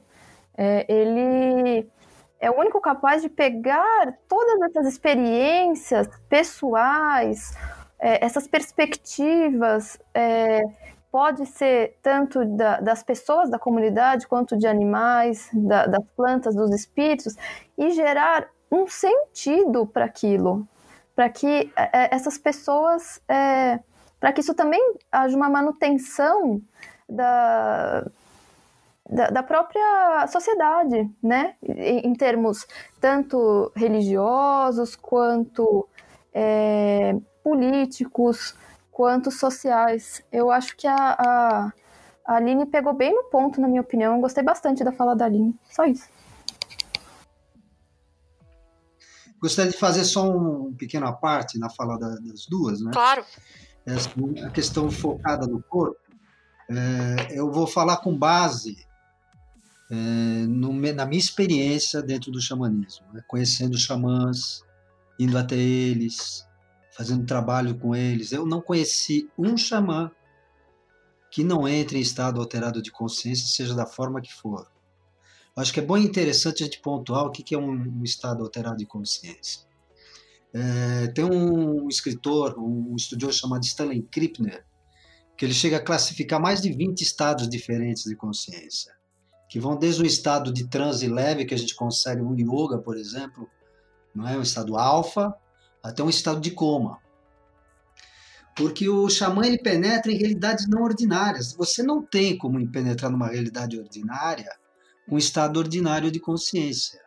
Você não consegue entrar numa realidade não ordinária. Então, quando ele está falando com o animal, em que estado ele está para falar com o animal?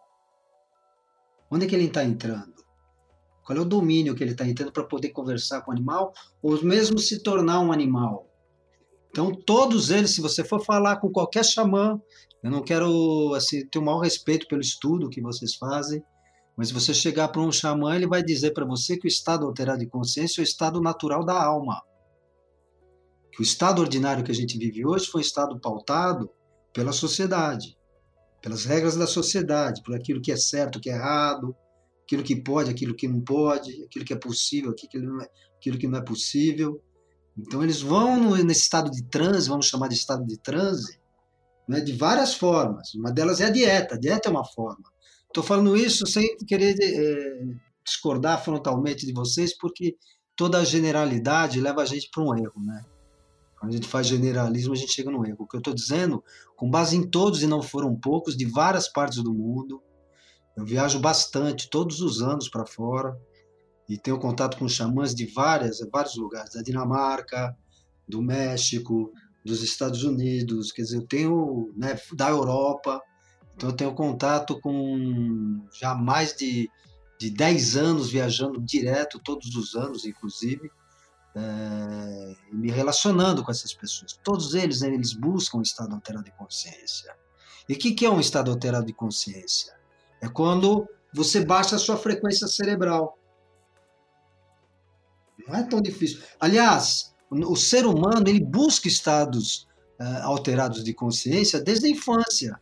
Quando é, é intrínseco do ser humano buscar estados diferentes de consciência. Quando você, você pega aquelas crianças para o nenê, que fica girando, girando, girando, girando, daí ele para, sente aquele barato, ou aperta os olhos, ou para de respirar. Isso é uma coisa natural desse estágio é, de busca por algo diferente. Quando a pessoa vai numa festa, ela pode alterar essa consciência com danças tribais, tem a parte do corpo. As danças tribais levam a estados alterados de consciência também.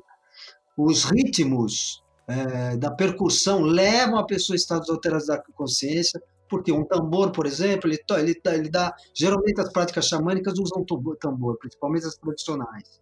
O que, que o tambor faz? Ele, num batimento de 150, 200 batimentos por minuto, ele vai baixando a frequência cerebral. E vai e essa quando você baixa a frequência cerebral, você está num estado alterado de consciência, que nós preferimos chamar hoje em dia de estado xamânico de consciência. Então todos buscam por isso. O estado mediúnico é um estado alterado de consciência. Muitos deles que fazem, por exemplo, sacrifícios, você pega, por exemplo, o Sundance, né? A pessoa, você vai falar com a pessoa, ela consegue entrar no estado de consciência, de consciência alterado, que ela suprime a dor, ela, ela chega aí além da dor, ela é preparada para isso.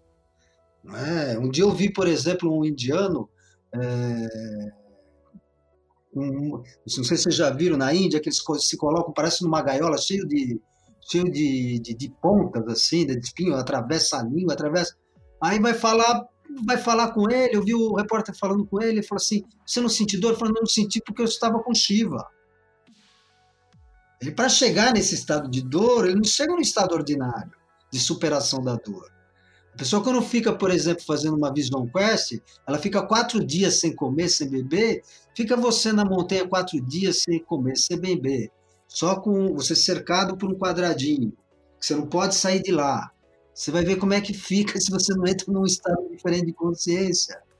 Fica 10 dias comendo arroz integral só sem comer nada, vê se você não, não, não, não vai ficar no estado alterado de consciência. Então tem que entender que essa busca é intrínseca do ser humano. Você vai numa festa, às vezes as pessoas que vão numa festa, se não tiver uma cerveja, a festa não está boa. Quer dizer, então, não, é, todos, ó, sem exceção, dos xamãs que eu conheci, buscam esses estados, que compreende essa capacidade de sair.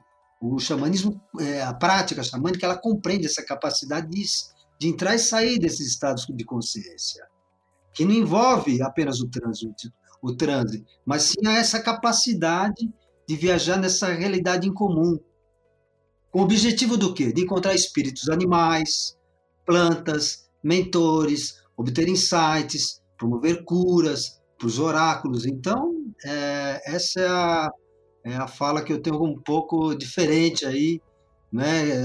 Se você pegar, por exemplo, Castanheda, ele fala do Nagual. Elíade fala em êxtase. São estados alterados de consciência. Nirvana, Samadhi, Alfa, transe, Satori, consciência cósmica, supraconsciência, então, são nomes para a mesma manifestação Então, o estado alterado de consciência vem da própria busca espiritual, que os homens faziam no passado também. Não só os que são considerados xamãs, mas eles estavam em transe para poder se comunicar com Deus, com o espírito, com os santos, seja lá o que valha, né? E são através desses estados especiais que você alcança uma experiência divina. Você acessa uma fonte de sabedoria superior. E aí sim, buscar soluções para curar o corpo, para ter um autoconhecimento através das visões, e assim vai expandindo. Eu gosto muito dessa palavra, estados expansivos de consciência. Você pode conseguir com pequenas práticas, assim como nós estamos falando, práticas corporais e não corporais também.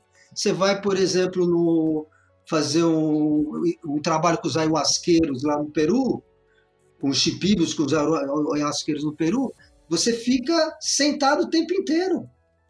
Você fica ali sentado, você toma uma ayahuasca, aí de repente ele canta um ícaro, aí ele pega, passa um fumo de tabaco, quando vê que a pessoa precisa, quer dizer, não necessariamente prática, as práticas é, físicas, a não ser que vocês considerem também como prática corpo uma postura corporal de você ficar pelo menos com a coluna reta no momento que você está vivenciando todo aquele estado alterado de consciência. Né? Então, é, isso é na minha experiência prática.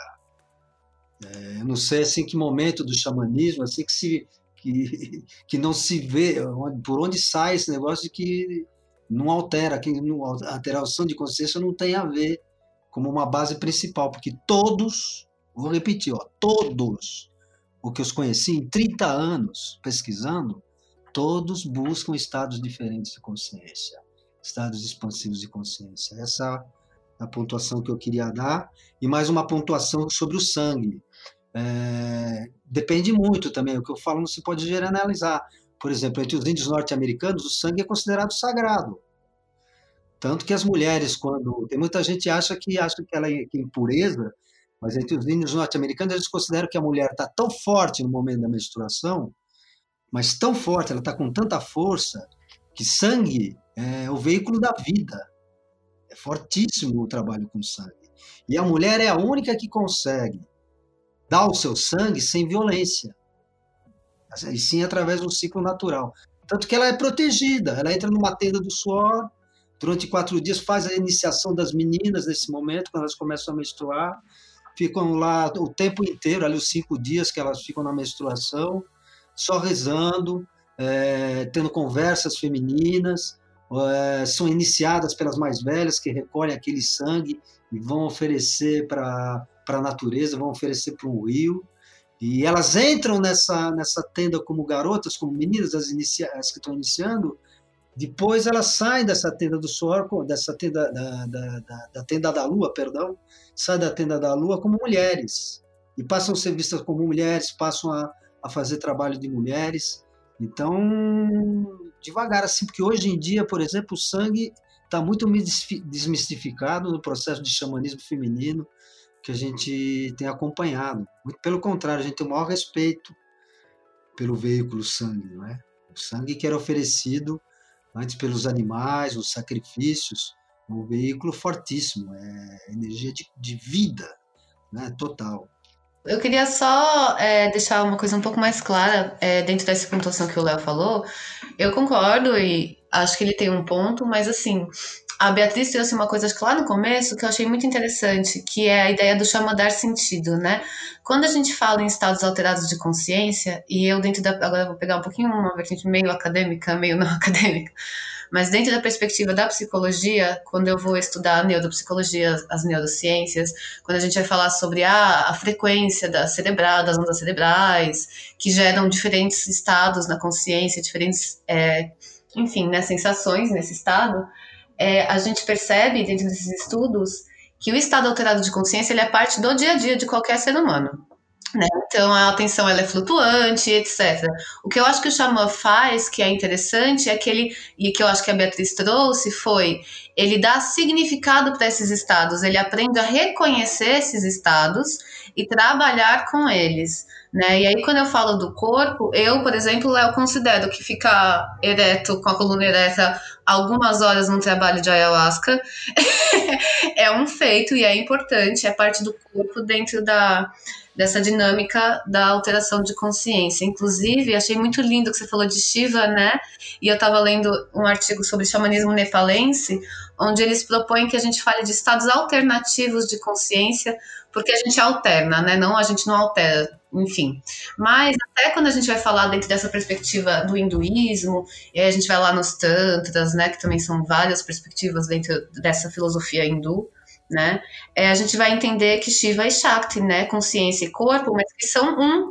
Todo mundo tem consciência e corpo. Então, acho que o que eu quis dizer é, não é que a gente exclui a consciência ou a alteração da consciência e só tem o corpo, mas que sem corpo não tem alteração, porque mesmo quando a gente bebe o chá, a gente está tomando o quê? A gente está tomando um inibidor da, da mal que vai fazer com que a gente tenha essa vivência que a gente tem quando tem ayahuasca. Então, o corpo ele está presente mesmo quando ele está fazendo um processo bioquímico de comungar com uma planta. É por isso que eu acho que corpo e consciência não se separam.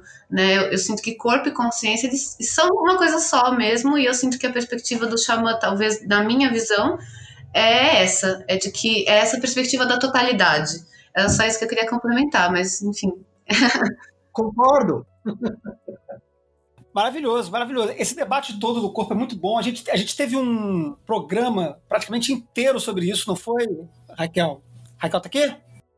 Isso, é que eu tava mutada. a gente teve um programa inteiro sobre corpo uh, ano passado, se eu não me engano. Isso, justamente. Que a gente meio que discutiu também essa questão do corpo, mente, essa, essa, essa dualidade, dessa não dualidade, né? De como, como isso no, no espaço mágico é especialmente rico, né? E é um termo de. E assim, né, Flávio? É um termo difícil, é um termo de disputa.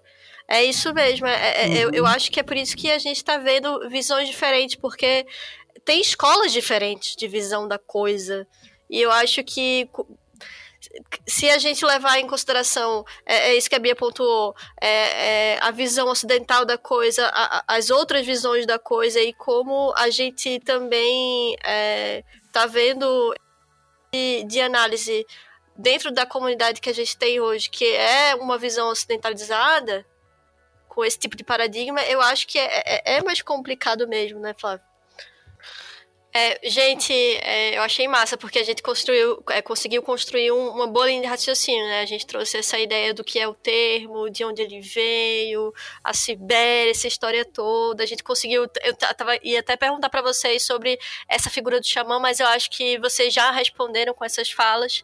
E eu queria perguntar para vocês. É, sobre esse xamanismo de hoje. O Léo até deu uma, umas pinceladas, é, mas eu queria perguntar para vocês é, sobre essas novas práticas que a gente vê hoje. Esse, esse, não sei se o melhor termo seria xamanismo, é, xamanismo urbano, e aí vocês vão me responder melhor. Neo-xamanismo, como o Léo bem pontuou, mas o que, é que vocês acham dessa, dessa não sei se evolução, mas dessa outra manifestação do xamanismo, esse xamanismo da cidade, né, que está um pouquinho mais distante, distante, dessa natureza, que seria, sei lá, essa coisa mais tradicional, mas como ele tá, esse fenômeno da cidade mesmo, esse xamanismo trazido para a cidade. O que acontece hoje no, no, no, no, no neo-xamanismo, que no neo-xamanismo se inclui o xamanismo urbano? Quando a gente está falando de xaman, neo-xamanismo, a gente está falando de xamanismo urbano também, não é? É um novo xamanismo. É, se trabalha muito o foco em tambor. As práticas são sempre mais feitas com tambor, com maracás e com danças. Né? Os estados alterados de consciência vão sendo buscados através dessa, dessas coisas, da prática da dança, das cerimônias, da meditação. Né? Agora tem alguns neo-xamânicos que também se utilizam de algumas plantas de poder também, de plantas da consciência. Então, o que aconteceu com o xamanismo, com o neo-xamanismo, foi um fenômeno de poder expandir essa, quase que inexplicável, de expandir, de manter essas práticas ancestrais que se ficassem só nos povos tradicionais, hoje a gente, na verdade, não teria acesso. É? Então, na verdade, você não estuda, por exemplo, entre, o, entre as tradições, o xamanismo, você estuda um xamanismo. Ou seja, uma prática ancestral ela vai te ensinar sobre a tradição dela. Agora, quando você está falando de xamanismo, o xamanismo é um conjunto de práticas ancestrais, que a gente poderia dizer, o neo-xamanismo, né? que tem por objetivo o autoconhecimento e a cura. A gente falou bastante aqui no caminho dessas, desses múltiplos xamanismos, né, dessas múltiplas sociedades, dessas múltiplas visões, né? Mas hoje a gente tem, me parece, e aí essa é a minha visão ignorante, né, de, de, de de, de alguém que realmente não sabe o que está falando, que sou eu aqui, é, a gente quando vê as práticas xamânicas contemporâneas, quando a gente vai num site, quando a gente vai num grupo, quando a gente vai numa casa, a gente tem uma impressão de ver uma coisa um pouco mais unificada, né? A gente vê, por exemplo, vou falar coisas super lugar comum aqui, é, é, comunhão de substâncias psicoativas como ayahuasca, é, ou rapé, tenda de suor, é, é, enfim, uma série de cânticos, tambores. A gente vê isso tudo hoje muito unificado no que a gente poderia chamar, do que me parece ser um neo-xamanismo. Eu queria saber se é isso mesmo. O neo-xamanismo é, é algo mais sólido mais unificado, mais é, amarrado do que múltiplos xamanismos tribais ou indígenas, né, que nós vemos nas diversas civilizações, ou ele também tem sua multiplicidade? O que constitui esse neo-xamanismo, ou esse xamanismo moderno, ou esse xamanismo urbano? Essas três coisas são a mesma coisa ou são coisas diferentes? Fiz várias perguntas, vocês respondam na ordem que vocês quiserem, não se preocupem comigo, só falem. Dentro da minha perspectiva, é, esse xamanismo contemporâneo, ele também está muito ligado ao xamanismo urbano, né? Ao xamanismo que a gente está vivenciando mais nas cidades e que agora teve esse boom, esse despertar, né? Essa, essa busca que atualmente a gente está vendo, que você pontuou no início, de que de repente o xamanismo está ganhando muito espaço, né? Só que a gente é uma sociedade contemporânea, filhos do nosso tempo, e estamos tentando resgatar essas práticas ancestrais. O que, que eu acho? Bom, respondendo por partes. Ah, o xamanismo urbano contemporâneo, é, ele é a mesma coisa? Eu acho que não, porque nem todo xamã contemporâneo vai querer praticar xamanismo na cidade. O que para mim é uma contradição, porque se tudo é vivo e tudo tem alma, a cidade também tem, né? Por mais que ela esteja com a alma desequilibrada, na minha opinião, mas ela também tem, né? É, então não, então nem todo nem todo xamanismo contemporâneo vai acontecer num contexto urbano. Mas o que eu acho importante, e aí ah, o xamanismo contemporâneo não é menos é, mais homogêneo do que do que os outros, né? Ele na realidade, o que, que é que eu sinto que acontece? E aí dentro de uma perspectiva da minha experiência, não vou saber dizer ah, um estudo sobre isso, mas da minha experiência o que eu vejo é aquilo que eu falei. A gente hoje está com acesso à informação e a um intercâmbio de informações e de práticas que a humanidade antigamente ela não tinha, né? Então, o que eu percebo que está compondo muito fortemente esse xamanismo contemporâneo é essa ideia de buscar práticas e saberes em diferentes lugares do mundo e entender como é que elas se aplicam à nossa vida atual.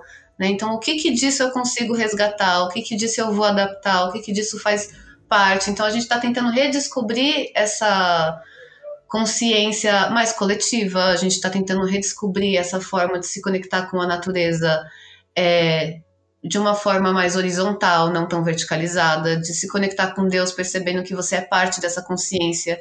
Só que isso também depende de qual fonte você vai buscar. Né? Então, algumas fontes vão separar um pouco esse divino, e isso é, eu sinto muito mais ocidental, mas normalmente, quem a gente está falando do, de, de Nepal, de Shiva, dentro de algumas perspectivas, nós somos parte da consciência desse ser superior. Então a gente é essa ideia, a gente é um microcosmos dentro de um macrocosmos que tá que um afeta o outro diretamente. Né? Eu sinto que esse neo-xamanismo é essa busca com diferentes práticas e às vezes com junções de práticas de vertentes diferentes do xamanismo tradicional. Então eu vou lá, hoje em dia a gente tem rituais de Umbandaime, por exemplo, né? que a gente pega uma medicina indígena brasileira, né? que é a ayahuasca, mas traz também a, a religião de matriz africana, seja a, a Umbanda no caso. E dentro desse, dessa fusão, a gente cria uma nova coisa. Então, eu sinto que, graças a essa uh, multiplicidade de acessos, a, o xamanismo urbano está se reformulando num sentido de descobrir coisas novas, criar coisas novas, mas a partir desses conhecimentos que nós consideramos ancestrais. Para mim, é isso. Eu acho que, é, primeiramente, eu não, não cheguei a falar para vocês, mas eu sou dirigente de um, de um, de um centro do Santo Daime, de uma igreja de Santo Daime, que chama-se Céu da Lua Cheia, né? que nós comemoramos agora 23 anos de, de, de, idade. Então é interessante porque o próprio aparecimento do Daime foi trazido por um negro que teve uma uma, uma iniciação com um índio, um índio é, peruano, e que junta, de certa forma, todas essas, essas linhas dentro do Santo Daime. Você vê no Santo Daime, por exemplo, tem, nós temos hinos que cantamos é, para os caboclos, tem hinos que se canta para divindades orientais, tem índios que se canta pra, muito para o cristianismo, quer dizer, é um centro eclético, né? o próprio nome do Santo Daime chama Centro Eclético da Fluente Luz Universal. Né? Então você vê essa, essas misturas, isso que eu sinto uma coisa universal. Eu acho muito interessante é, o desenvolvimento que a gente tem tido nisso tudo, né? porque isso está permitindo a retomada de um, de um xamanismo, vamos dizer assim, de uma maneira mais ampla e mais generosa, né?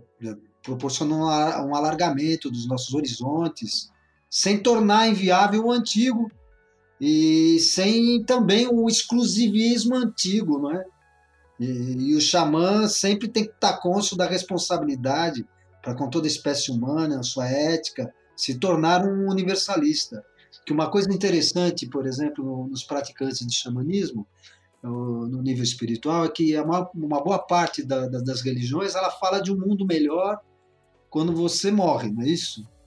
Olha, aqui é nós só estamos de passagem vamos lá, vamos, vamos ficar ser bonzinho para ir para o céu, uma coisa mais ou menos com isso, né? E a visão do xamanismo é diferente. a visão que te dá que nós só de passagem aqui significa dizer que o que você faz aqui não vai ter resultado nenhum, ou seja, você não vai voltar mesmo.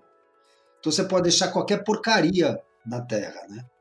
na vida, porque você já vai para outro lugar. Agora, o xamanismo ele diz que a, a visão xamânica, o pensamento xamânica, é que nós temos que fazer na nossa passagem da Terra ela melhor para as nossas sete gerações, até a sétima geração. Ou seja, nem que for plantar uma árvore, entendeu? Então ele te dá uma responsabilidade até com o meio ambiente, coisa que muitas religiões não te dão. Então ele é o, o xamanismo que se fala hoje é no sentido muito mais amplo do que só dentro das religiões, dentro das práticas, sem dúvida nenhuma. Eu costumo dizer isso também, que o xamanismo não é só cerimônia. Que o xamanismo atual não é só cerimônia, não é só, só ritual, e sim um jeito de viver, uma inspiração, uma nova inspiração para você viver, né? É... E assim eu vejo que é, o alargamento dessas fronteiras para esse momento que nós vivemos é super positivo, né? que torna isso que torna o que a gente chama, talvez o que a gente pudesse chamar de uma nova era, de uma nova consciência que está chegando, né? Então acho super positivo.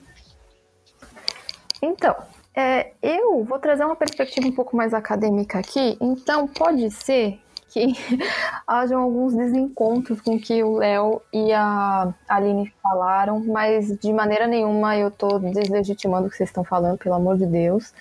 E é, eu queria dizer que o, dentro da academia, o neo-xamanismo está inserido como uma das principais vertentes do neo-esoterismo, né? Do esoterismo contemporâneo e do que a gente chama do movimento da nova era, tá? É, eu deixo isso esclarecido porque muita gente considera é, a nova era como se fosse um palavrão, é, no sentido de que muita gente ridiculariza essas práticas, principalmente por acharem que são menos legítimas, elas é, são mágicas, então por que, que você está falando de magia no Ocidente? Enfim, e eu me deparo com esse tipo de coisa até dentro da academia, se a gente levar em consideração que os estudos acadêmicos sobre esoterismo, eles são escassos, tá? Então, assim, em nenhum momento eu tô aqui falando para ridicularizar ninguém, eu tenho o maior respeito por essas coisas, tá? só quero deixar claro isso. É... as práticas neo-xamânicas, elas aparecem, é, principalmente nos Estados Unidos, a partir da década de 60, por aí. 70. 70? Tá. Michael Harner. É, não, mas é, é porque é, é uma série de coisas que elas vão aparecendo de forma muito dissolvida. E aí ela, elas ganham corpo, lógico que a partir dos 70, porque a nova era ganha muita mais forma nos 70, mas essas coisas começam a aparecer já na década de 60. Enfim. É, mas obrigada, Léo. É, e a gente não pode entender o, o xamanismo, o neo-xamanismo, o xamanismo em contexto urbano. É, Estou falando em contexto urbano porque é, o, o, é claro que existem xamanismos, neo-xamanismos que acontecem é, nas próprias aldeias, tá? É, principalmente se a gente for ver a origem do Santo Daime e tudo mais, se a gente pensar que foram pessoas que foram até as aldeias, pessoas que são iniciadas às vezes nas aldeias, e isso permite é, certas alianças, é, certa troca de conhecimento entre uh, as pessoas que vêm de meio urbano e vão para lá, ou não, ou são daquele meio, e as pessoas das, etni das etnias. Tanto que essa, essa questão da, da ayahuasca é muito legal porque, mesmo que ela tenha sido muito mais conhecida com o Santo Daime, ela permitiu é, que várias sociedades indígenas é, reativassem várias práticas é, do uso da ayahuasca na, nas próprias etnias, né? E tem, tem razão. Não é? E tem muitos xamãs que saem das aldeias para poder é, divulgar os seus conhecimentos, é, fazer vivências na própria cidade, né? Então Exato. eu acho que toda, todo esse circuito é muito interessante, né? Porque a gente traz pessoas que não estão numa lógica da cidade para a cidade, levam pessoas que são da cidade para espaços que não são da cidade, como há uma troca muito interessante, né? Só que a gente não pode pensar nesses neo-xamanismos como simplesmente uma modernização dessas práticas, tá? São outros arranjos e eles são muito heterogêneos, tá? Por quê? Porque não se utiliza somente uma prática xamânica no sentido é, indígena da coisa, pegar uma prática indígena e transportar para a cidade. Ela leva novos significados, ela é articulada com outros discursos, com outras práticas, principalmente se a gente for olhar, tem práticas ligadas ao cristianismo, tem práticas ligadas à umbanda, tem práticas ligadas com o esoterismo. Então, assim, é um, é, é, ele ganha uma complexidade que é outra, tá? E aqui Verdade, eu estou dizendo que a, o xamanismo, os xamanismos indígenas não são complexos, tá? Eles são muito complexos, mas é, é um outro tipo de arranjo, tá? E eu acho que isso é muito legal. Mas o que eu acho que é muito legal de pontuar é essa ideia da diferença que é, eu estou falando isso academicamente, tá, gente? Por favor. Que é a ideia do que é o ser xamã, no sentido de que, para sociedades indígenas, esse xamã ele tem que ser uma, uma figura vocacionada e é, geralmente é, o xamã pode ser transmitido hereditariamente, é, tem uma série de questões, tá?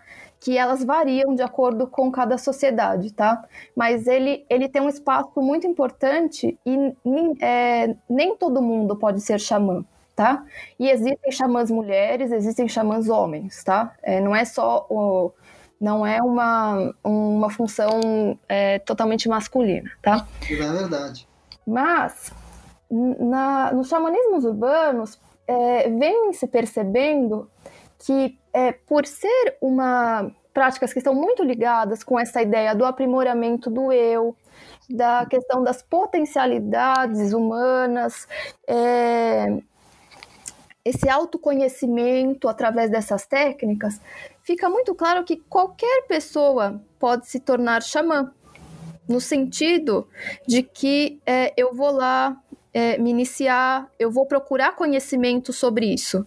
É, o, a ideia de ser xamã na, na, nos movimentos da nova era, nos movimentos de xamanismo humano, é, urbano, tem implicações muito diferentes do que para os xamanismos indígenas, tá? É, ele não tem uma figura central é, numa comunidade, no sentido de que ele, ele oferece uma certa ordem aos acontecimentos por, por meio das, das práticas xamânicas, por meio da, da própria figura do xamã, né? É, tanto que é, você tem uma, uma série de livros sobre xamanismo, você tem várias práticas, por exemplo, é, workshop, vivências, que é, falam sobre essa questão do, do, do xamã. Eu acho que talvez o Léo possa falar um pouco mais disso por causa da experiência dele, né? Mas é, é muito é muito curioso isso. E isso não deslegitima o, o, o xamanismo, porque muita gente fala, não, mas isso aí não é xamã, isso aí não é, não é prática correta. E, e, a questão não é essa. Entendeu? A questão é que é um outro arranjo e, e é totalmente é, influenciado pela nossa visão de mundo, gente. Que ela é ocidental. A gente não pode é, sair disso aqui. É, é, é, é a nossa cultura. Se a gente fala que os outros têm cultura e a gente não, no sentido assim de que só o nosso não é construído e o deles é, é um problema, entendeu? E uma coisa que eu acho muito legal é essa ideia de uma articulação muito interessante e que não aparece só na nova era, mas é, aparece, por exemplo, já com o Crowley, que é, é eu, eu, eu, pesquiso isso inclusive, é uma articulação muito interessante entre magia e ciência, no sentido de que é, você tem a, o acionamento de uma autoridade, de uma ciência, principalmente as ciências que não são positivistas, assim, você pensar a física quântica, a é, medicinas vibracionais, é, todas essas, é, é medicina chinesa, medicina indiana, é, para pensar também como que, poxa, a ciência está falando isso aqui, mas a magia também já está falando isso de outro jeito. É, são articulações muito particulares e que para mim são interessantíssimas para a gente pensar como que essas práticas elas conseguem se firmar no meio urbano e pensar que as pessoas que frequentam esses espaços geralmente são escolarizadas, tá? Elas geralmente são de classe média. É, e, e, como que é, é, é pensar novas bases para uma, uma magia. É, eu não sei se, se fica claro. É, e eu acho que isso é muito interessante quando a gente olha para o xamanismo. E é, eu acho que tem uma coisa que a Aline e o próprio Léo estavam falando, até em falas anteriores, dessa ideia de que, por exemplo, Shiva, é, não sei, é, eu vou falar dentro do, do que eu estudo, sei lá, Shiva, sei lá, Chaitanya, sei lá, são, são é, coisas diferentes para uma mesma essência, né? São a mesma força. Isso é muito comum é, na nova era e principalmente, assim, que vem de um, do, do esoterismo, né, de uma, de uma coisa esotérica, para a gente é, pensar nessa ideia que a gente constrói de como as coisas são comensuráveis, no sentido de como que a gente consegue estabelecer paralelos entre todas essas, essas práticas. Isso, o xamanismo não foge disso, porque se a gente não pensasse que aquilo é, é comensurável de alguma forma para a nossa cultura, a gente não, não iria lá olhar e ver o que é. Aquilo continuaria sendo o espaço do primitivo, para que, que se eu sou moderno, se eu sou aqui do plano da ciência, por que, que eu vou me meter com magia? Entendeu? Eu acho que isso é muito legal.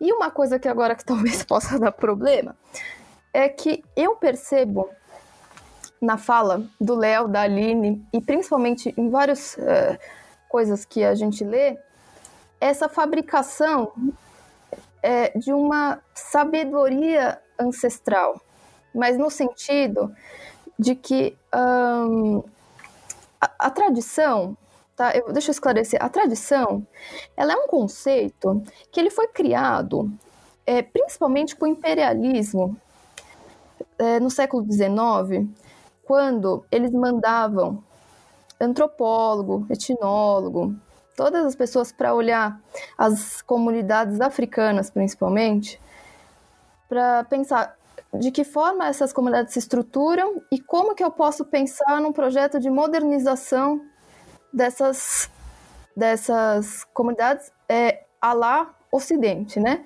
Então, o conceito de tradição, ele foi criado pelos próprios, pelo próprio Ocidente, tá? Então, para essas sociedades, essa ideia, às vezes, de tradição não faz muito sentido. Talvez agora, com um, um contato, digamos assim, muito maior com as populações é, que são ocidentais, né? Mas é, tradição em si, para eles, é uma coisa meio esquisita, porque é a forma de viver deles, entendeu? E é, dentro do, do, do, esoterismo como um todo, a gente tem essa, esse discurso do, da sabedoria ancestral e de uma sabedoria muitas vezes que é única, no sentido de que várias, é, várias é, comunidades estão dizendo uma mesma coisa, mas de formas diferentes, e cabe a nós é, é, pegar essa experiência e, e ir passando de, de, de mãos em mãos. É, só que assim, não, tô dizendo que isso, que isso aqui inviabiliza uh, essas práticas, que isso é mentira, mas eu tô só chamando a atenção de que isso é muito comum. E, e, o xamanismo não passa despercebido nessa, nessa questão. Se a gente pensar que se fala em prática tradicional e em sabedoria ancestral, entendeu? Mas assim, ancestral para quem? Tá, tô dizendo assim, é, se a gente pensar, isso, isso é uma coisa meio uh, como se uh, aquela ideia que eu falei da história com H, sabe? É, eu só quis problematizar isso, mas eu não tô dizendo que uh, isso não é dizendo que essas práticas não são legítimas ou não, isso não é tradição, mas é a gente pensar um pouco sobre essa questão. E eu acho que, assim, o que é bom de reter é realmente essa ideia de que são é, pessoas que podem ser. É, o xamanismo urbano podem ser pessoas que são indígenas, que não são indígenas, e essa ideia muito forte do que, de que todos podem ser xamãs, desde que passem por um processo de aprendizado que é muito mais rápido do que geralmente nas iniciações xamânicas que levam uma vida inteira, por exemplo, para um xamã se iniciar, entendeu? Leva, são outros processos. E aquela ideia de que a gente pensa, que é muito frequente no.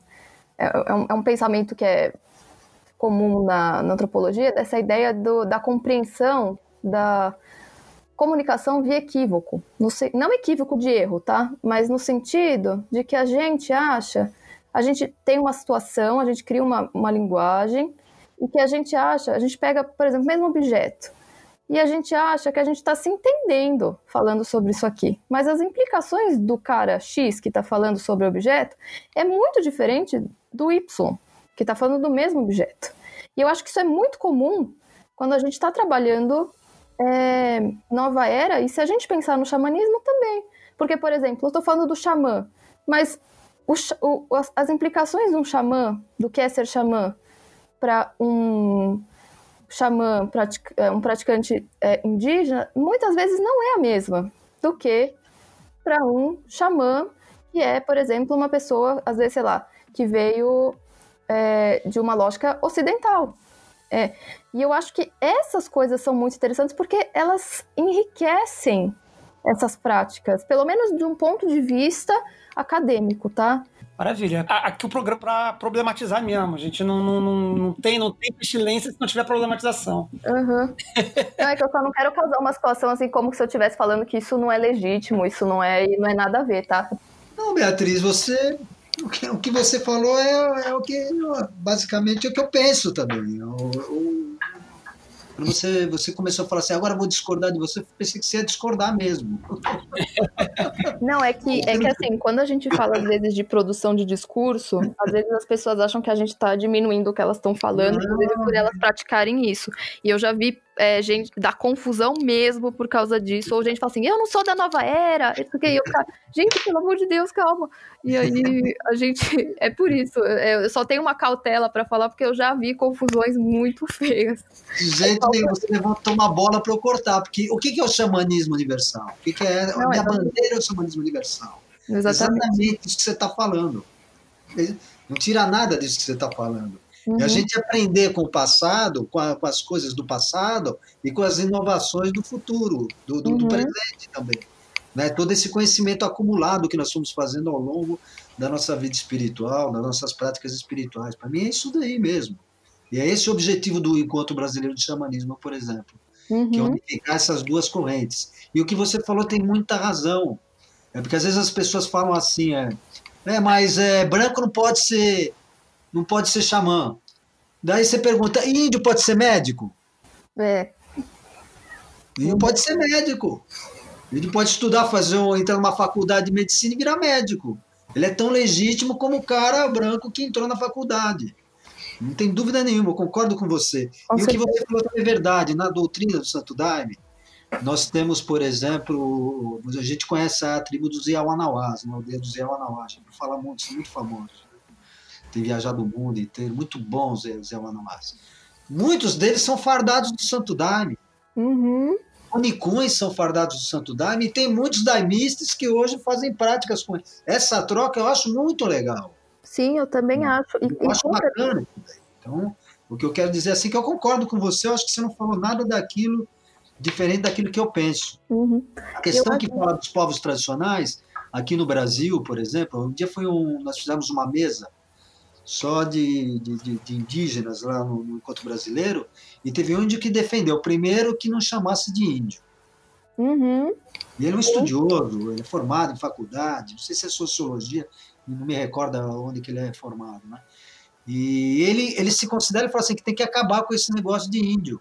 Fala assim, por que que é, nós temos tribo e vocês têm uma nação? Exato, exatamente. Temos uma nação também.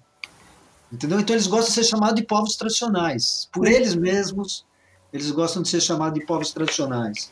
Então eu concordo com você. É evidente que é, o que a gente tem que tirar daí são as banalizações. Mas Uhum. tem vejo muito, muito neo-xamã curando. Sim. Até porque a gente não está tirando essa ideia de que ah, os neo-xamãs não são legítimos e que eles não Claro. têm o poder de curar. Até Claro. porque a cura, ela não é somente um processo mecânico, entendeu? Ele também perpassa por um- é, uma questão simbólica e ela tem a ver muito com a própria comunidade em que o xamã está Tá ligado. trabalhando, é, a ideia, da, inclusive, da própria, é, não diria crença, mas nessa, nessa confiança que as pessoas criam no xamã.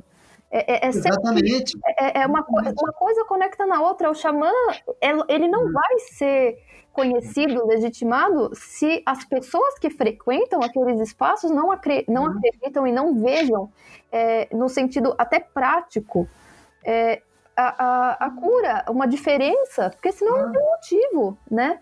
E o que eu quero mostrar e que é, é grande parte da, da minha investigação, digamos assim, em termos acadêmicos, é mostrar que isso é legítimo da mesma forma e que isso não é para ser ridicularizado não. e, e- e- e muito menos, menos legítimo do que umas re- religiões que são mais institucionalizadas. E no sentido de Verdade. por que, que você é magia e o outro é religião? Você entende? É. qual que é a- a- a- o limite entre essas coisas? Não sei se há um limite, entende? Porque é, é uma, é uma construção muito ocidental e cristã de uma ideia de religião, entende?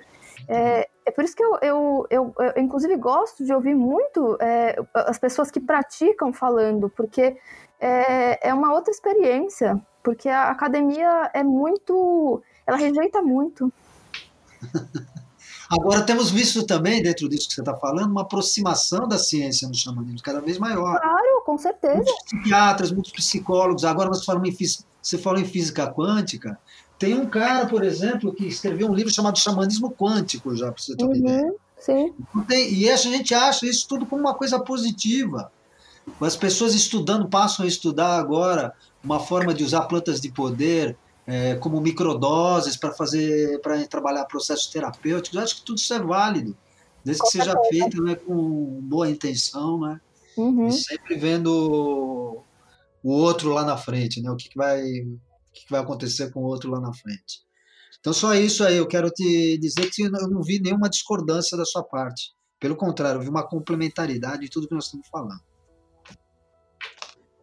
É, então, eu acho que quando a gente está falando nessa questão do ancestral e da tradição, a Beatriz pontuou muito bem. Inclusive, eu estou refletindo aqui sobre o que ela falou. Falei, nossa, não tinha pensado nisso. Interessante. Só que eu gostaria de pontuar que a gente, quando eu estou pensando em tradição dentro do xamanismo, é, eu não vou ter uma perspectiva acadêmica dessa forma, mas no sentido de vivência pessoal mesmo, é, eu entendo que essas, vou colocar aspas, tradições, é, a gente muitas vezes entende tradição como a partir da, da linguagem escrita, né? E a gente tem que pensar que esses povos, eles é, é, a forma de passagem do conhecimento, ela é oral normalmente, né? Então, a oralidade permite a modificação da tradição, mas ainda existe um conhecimento, um fio que está sendo passado, e conforme as situações se modificam, esse conhecimento se modifica através da própria oralidade com a qual ele é passado. Né? Então, eu acho que a gente está no mundo da linguagem escrita hoje em dia, né? não mais dessa ideia da. Tanto que a gente faz artigo científico, né? a gente tem que pôr num papel. Mas eu sinto que quando eu falo em buscar essa ancestralidade, é buscar essas histórias, é buscar essas visões, e claro que a gente nunca vai ter elas como vivência completa, porque justamente nós estamos no Ocidente, nós pensamos como o Ocidente, por mais que a gente tente desconstruir ou não né? Mas eu acho que é essa ideia de tentar entender nessas histórias, nessa oralidade, o que é que isso trouxe e o que eu acho que o neo-xamanismo está fazendo é uma alquimia. A gente está entendendo onde é que nós estamos agora, de onde é que esses conhecimentos vêm e para onde é que a gente vai com isso. O que a gente vai fazer com isso agora, no nosso contexto atual. Só uma coisa que eu fico muito preocupada é quando com essa ideia de qualquer pessoa pode ser um xamã, porque eu concordo e discordo ao mesmo tempo. Talvez até hoje a gente facilita um, um círculo, né? Que é de uma introdução ao xamanismo e a gente, enfim, passa por um processo iniciático com as pessoas.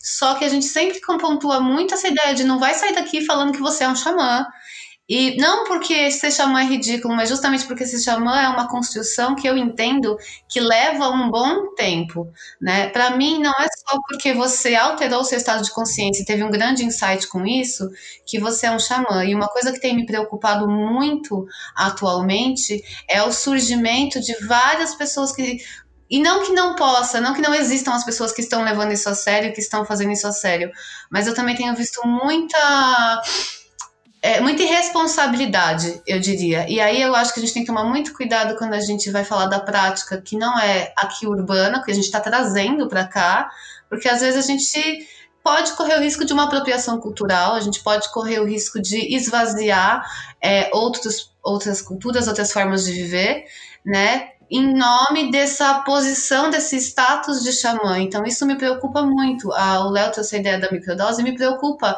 muito, muito, muito, muito, porque os próprios indígenas já levantaram um documento para dizer que eles são os guardiões da medicina, e eles de fato são. Né? Então, acho que dentro só desse contexto histórico-social, a gente precisa ter muita cautela quando a gente vai trabalhar com isso, e não significa que a gente não possa ou não deva, mas que a gente tem que ter muita cautela e para não virar o xamã de plástico, né? Para não virar esse xamã que que está comprando uma coisa, e ok, a gente vive no capitalismo, vamos ser honestos, a gente vai ter essa movimentação e isso vai ser uma, uma questão que atravessa essas práticas na nossa rotina, mas tem que tomar muito cuidado com isso, porque de repente a coisa vira um somente um mercado, e eu não estou dizendo que eu não acho que deva ser cobrado o trabalho, eu acho que sim, porque, enfim, vivemos no capitalismo, mas é, com muita cautela do que a gente está fazendo, de onde isso está vindo e o que, que realmente a gente está querendo alcançar com isso, né? Só isso que eu queria complementar.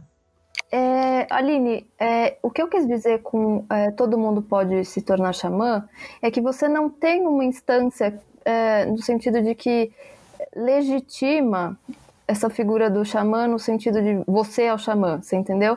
E eu concordo que você tem uma multiplicação de pessoas de falando, sei lá, você faz uh, duas aulas e fala, eu sou xamã, sabe? É, é, é, um, é uma forma também de, de respeito a certas uh, práticas que levam anos para serem é, entendidas e, e praticadas e, e, que elas se tornam, digamos assim, inteligíveis.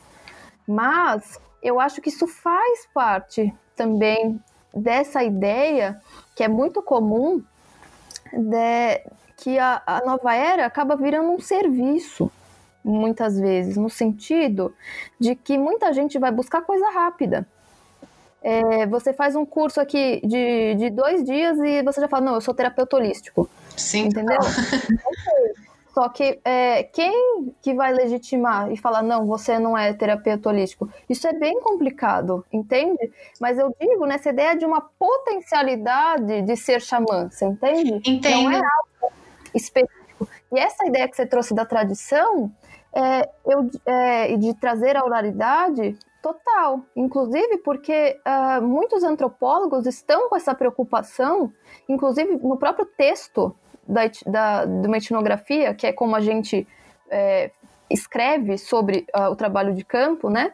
Em trazer essas figuras, trazer essa oralidade. Tanto que eu, eu recomendo que vocês leiam A Queda do Céu, que foi um, um texto que o próprio Davi Copenau pediu para escrever sobre as próprias questões dele, né? E é belíssimo. Só que essa ideia de que é, por que, que po povos é, que têm oralidade, a gente fala em tradição, e povos com escrita, mas que são mais antigos, a gente não fala em tradição também. Tipo, eu estou dizendo assim, para pensar no tensionamento dessa ideia de tradição, que às vezes ela é problemática. Só que eu compreendo totalmente a sua posição sobre isso, entendeu? Eu só estou dizendo aqui como acadêmica e como esse termo, muitas vezes, é, para antropologia, é problemático. É só isso, mas eu concordo totalmente com o que você falou, tá bom? Sim, eu compreendo. Só queria complementar nesse sentido, mas eu entendi, achei excelente a sua colocação. Não, e eu achei a sua excelente. Acho que estamos nos entendendo, né? É. é, primeiro, a gente, o que, ela, o que a Beatriz colocou, a Aline, perdão, colocou, é verdade. Tem pessoas que quando vão pedir um... Eu dou aula de xamanismo já há muitos anos, né? E às vezes a pessoa fala assim, Léo, quer dizer que depois no final da aula eu vou ser um xamã?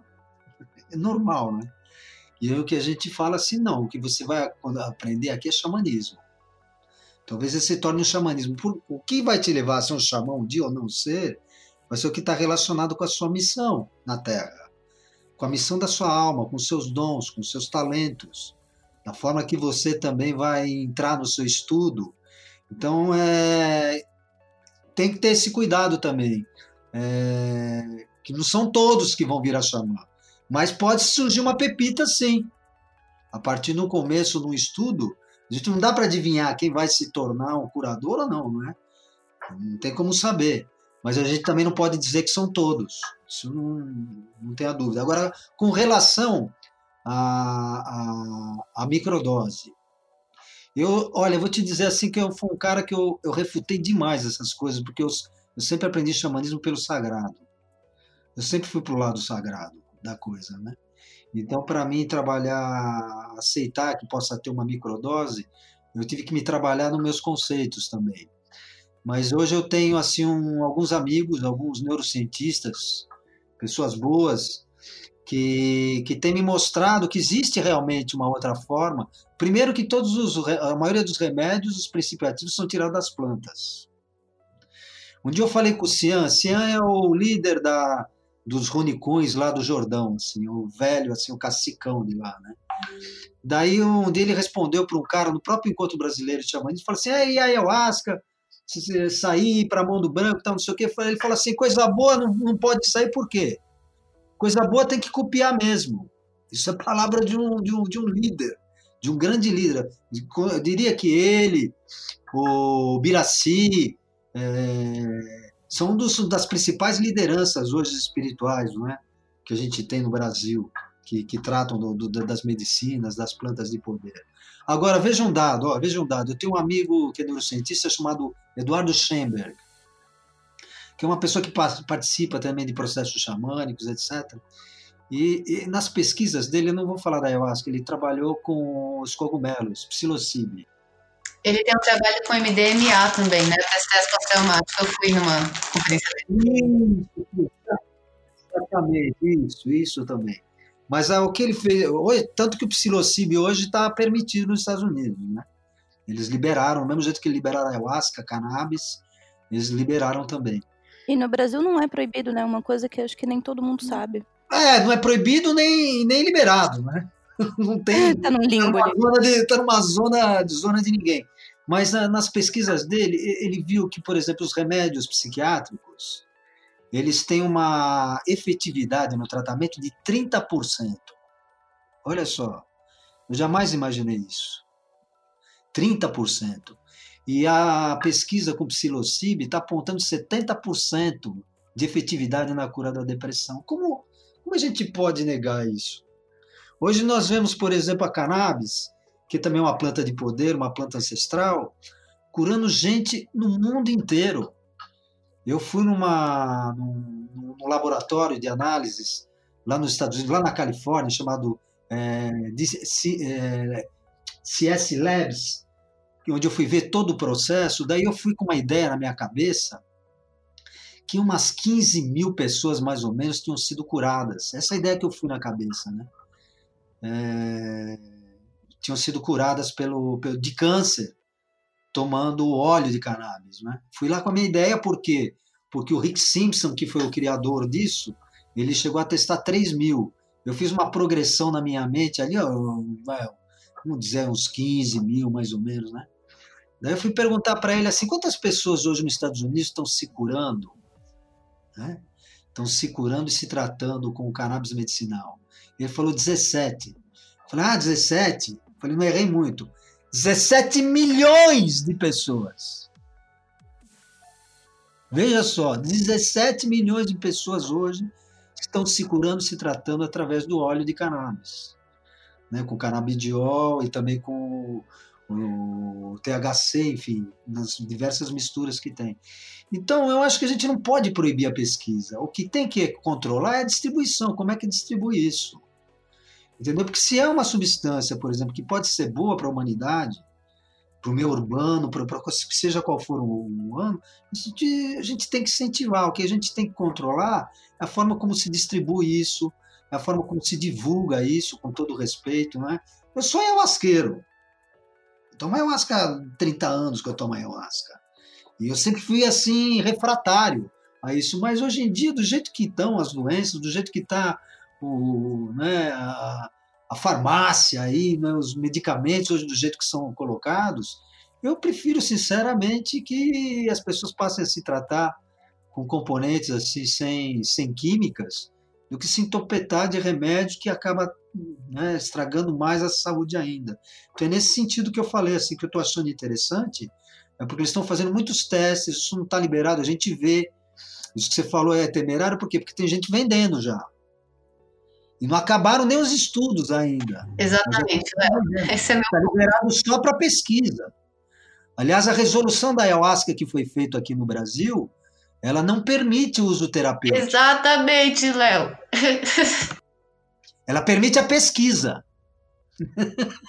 pesquisa você pode fazer, mas a pesquisa você sabe que tem todo um processo para a gente poder chegar, pô, ó, tá pesquisado, agora vamos fazer desse jeito. É, então é nesse sentido que eu, quis, que eu quis falar, viu, Aline? Eu concordo com você também que isso me dá um pouco de medo. Mas é, eu estou me rendendo face às coisas que estão acontecendo no mundo, à saúde do mundo como, como um todo, né? Que há uma outra saída. É, quando a gente consegue tirar um pouco. É, quando, a gente fala assim da, da, da, da vida urbana, que nós somos urbanos, tudo beleza, nós somos urbanos, mas a gente tem que tirar um pouco o pé da Matrix. É, Léo, eu concordo com você. Quando eu, quando eu falei sobre isso, é que assim, só para contextualizar, antes de entrar na psicologia, eu me formei em medicina veterinária. E sempre as neurociências foram coisas que eu gostei muito. Então, quando começou a surgir, quando eu tomei a ayahuasca a primeira vez, eu falei, meu Deus do céu, o sonho da minha vida, falo, eu brinco com as pessoas, era que eu pudesse fazer uma sessão de psicanálise na força da ayahuasca, né? Eu não sou, porque o que vem de conteúdo a gente sabe, né? Existe, inclusive, o professor Rafael Guimarães dos Santos, né? Ele é professor da da USP de Ribeirão Preto, que estão há 15 anos desenvolvendo um estudo com ayahuasca. Junto, eu fui numa palestra dele com o Eduardo, nossa, né, maravilhosos. Só que é isso é. mesmo que você pontuou que é muito importante, Léo. Eu tô preocupada com as pessoas vendendo, até porque um, isso é ilegal, e eu acho que as pessoas têm que ter uma consciência grupal.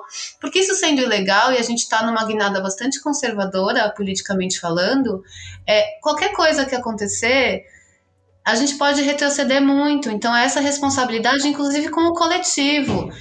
As pesquisas, eu sou extremamente a favor, tanto que o sonho da minha vida na realidade era que eu pudesse pesquisar psicodélicos no Brasil e eu acredito que um dia eu poderei, né? Então a, a minha pode. É, é que depende da depende da, do que você quer pesquisar.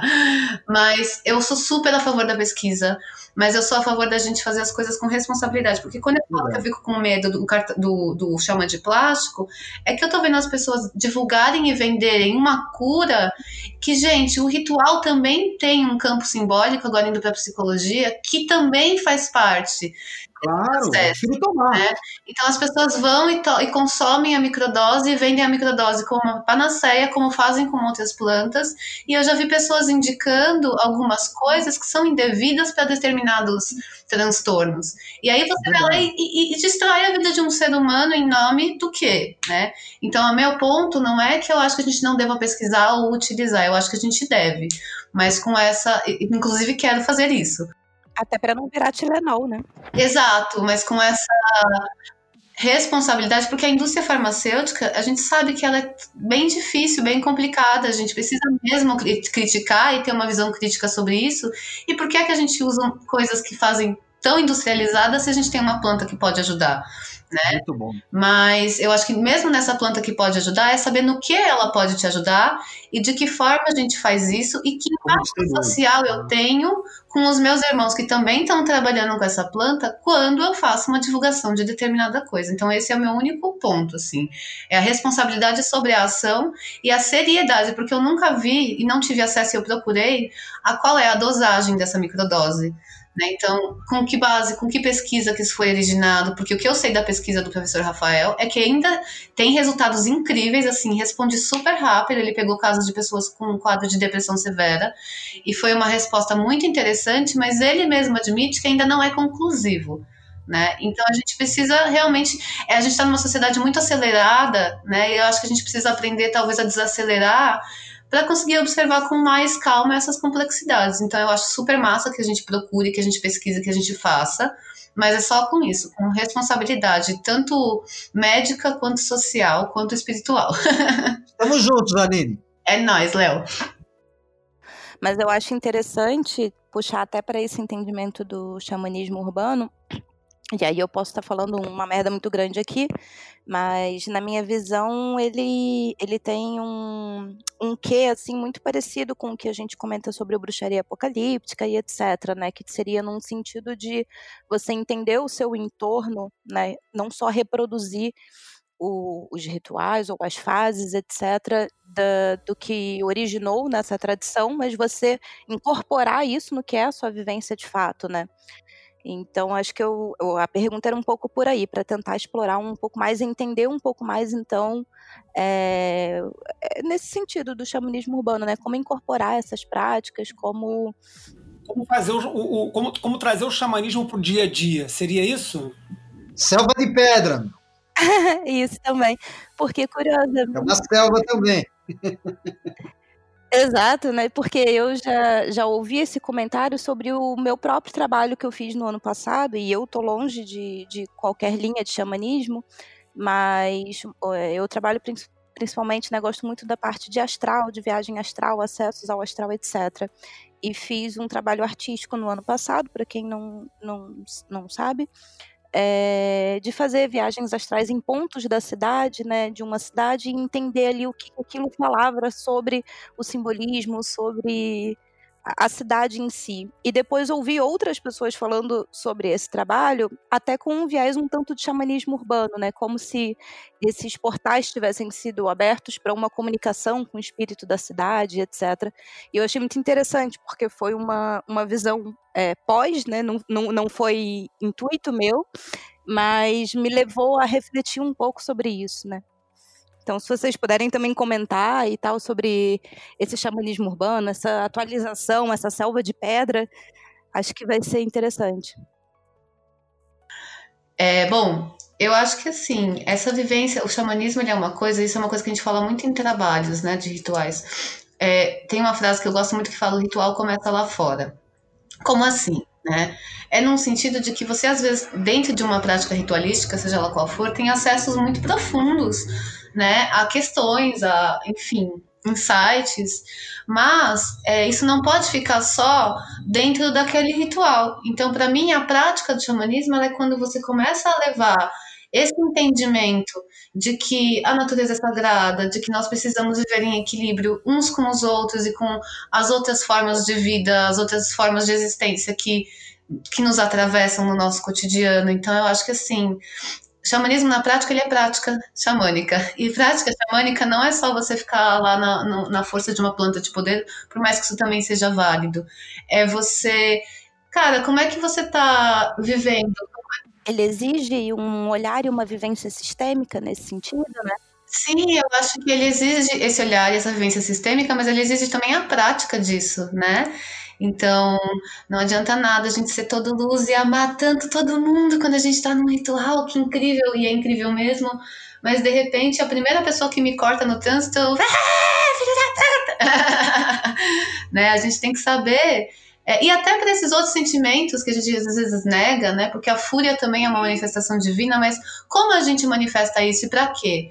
E para quem? Então, eu acho que é você começar o seu dia em comunhão, ter esse olhar sistêmico, mas ter essa prática sistêmica. Então é ver de que forma você vive, de que forma você se alimenta, de que forma você destina as suas coisas, né? Então como que tá a natureza? A natureza está gritando. Como que estão os povos originários? Os povos originários estão sofrendo um genocídio, né? Eu acho que a prática do xamanismo para mim ela é essa prática indissociável da vida política, da vida social, porque se todos, todos somos um, nós temos que nos preocupar com esse todo, né? E nos preocupar com as pessoas que tanto que trazem esse conhecimento, com que tipo de vida a gente está levando a partir desses acessos, né? Porque a gente possa se tornar na prática pessoas que estão mais equilibradas e, e, mais interessadas nesse bem coletivo. Eu acho que o xamanismo não existe é, só eu para mim, né? Eu acho que ele é sempre um pensamento muito voltado para eu dentro dessa coletividade e como é que a gente constrói isso no dia a dia. Não sei se era muito isso que você tinha perguntado,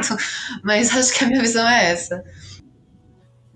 Maravilha. Eu, eu queria então até pedir um, talvez um certo complemento na pergunta, na resposta, ou levar a, a, a discussão para um outro lugar agora, que a gente tá, já, já sedimentou bastante assunto interessante, levar para um outro um cantinho, que eu acho que complementa isso que você disse, que é é, estamos na cidade, estamos na selva de pedra, como falou o Léo, né? O que que a pessoa que sente ou que se interessa por, por essa abordagem xamânica, por essa linguagem xamânica, o que, que ela pode fazer? O que que, o que, que, o que, que ela pode levar para a vida e trabalhar praticamente, na prática, em sentido prático, né? Desse universo xamânico, mesmo que ele seja múltiplo e fragmentado, etc. O que que de prático a pessoa que tem interesse no xamanismo pode buscar fazer? Eu diria a escuta. a escuta da natureza, a escuta do seu cotidiano. Então, é, você vai perceber que, de acordo com a estação do ano, e o Léo tem um estudo muito interessante disso, é, enfim, né, da roda medicinal e tudo mais, mas assim, dentro da, da sua vivência humana, hoje aqui em São Paulo tá frio pra cacete, por exemplo.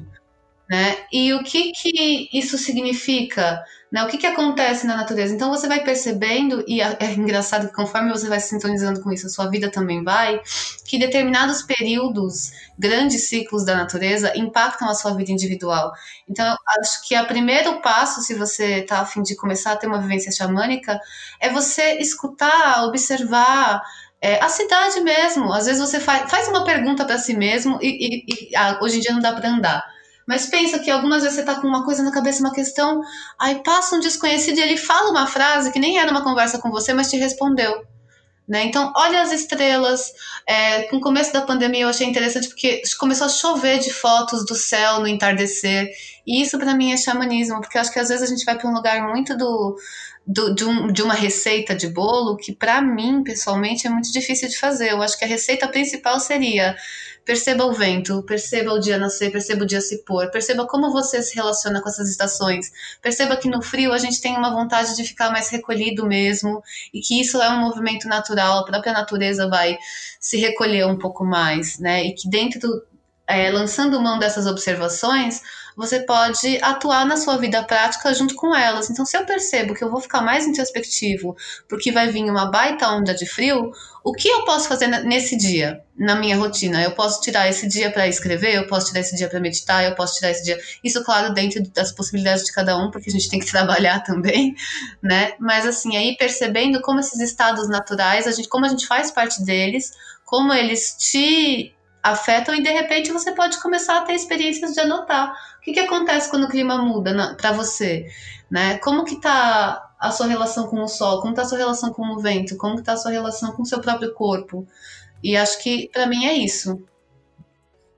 Eu achei interessante que, de certa forma, conecta, Aline, com o início lá da conversa, né, sobre a questão do corpo, o corpo ser a ferramenta sensorial que você tem para essas percepções e o corpo também como integrante desse, desse sistêmico, né, da gente não separar o que, que é a natureza acontecendo e o que, que somos nós, né. Então, o dia tá frio, mas o meu corpo responde a isso também, né. Eu acho uma visão bem legal. Meu, meu corpo fala, né, ele comunica para mim como é que tá a situação.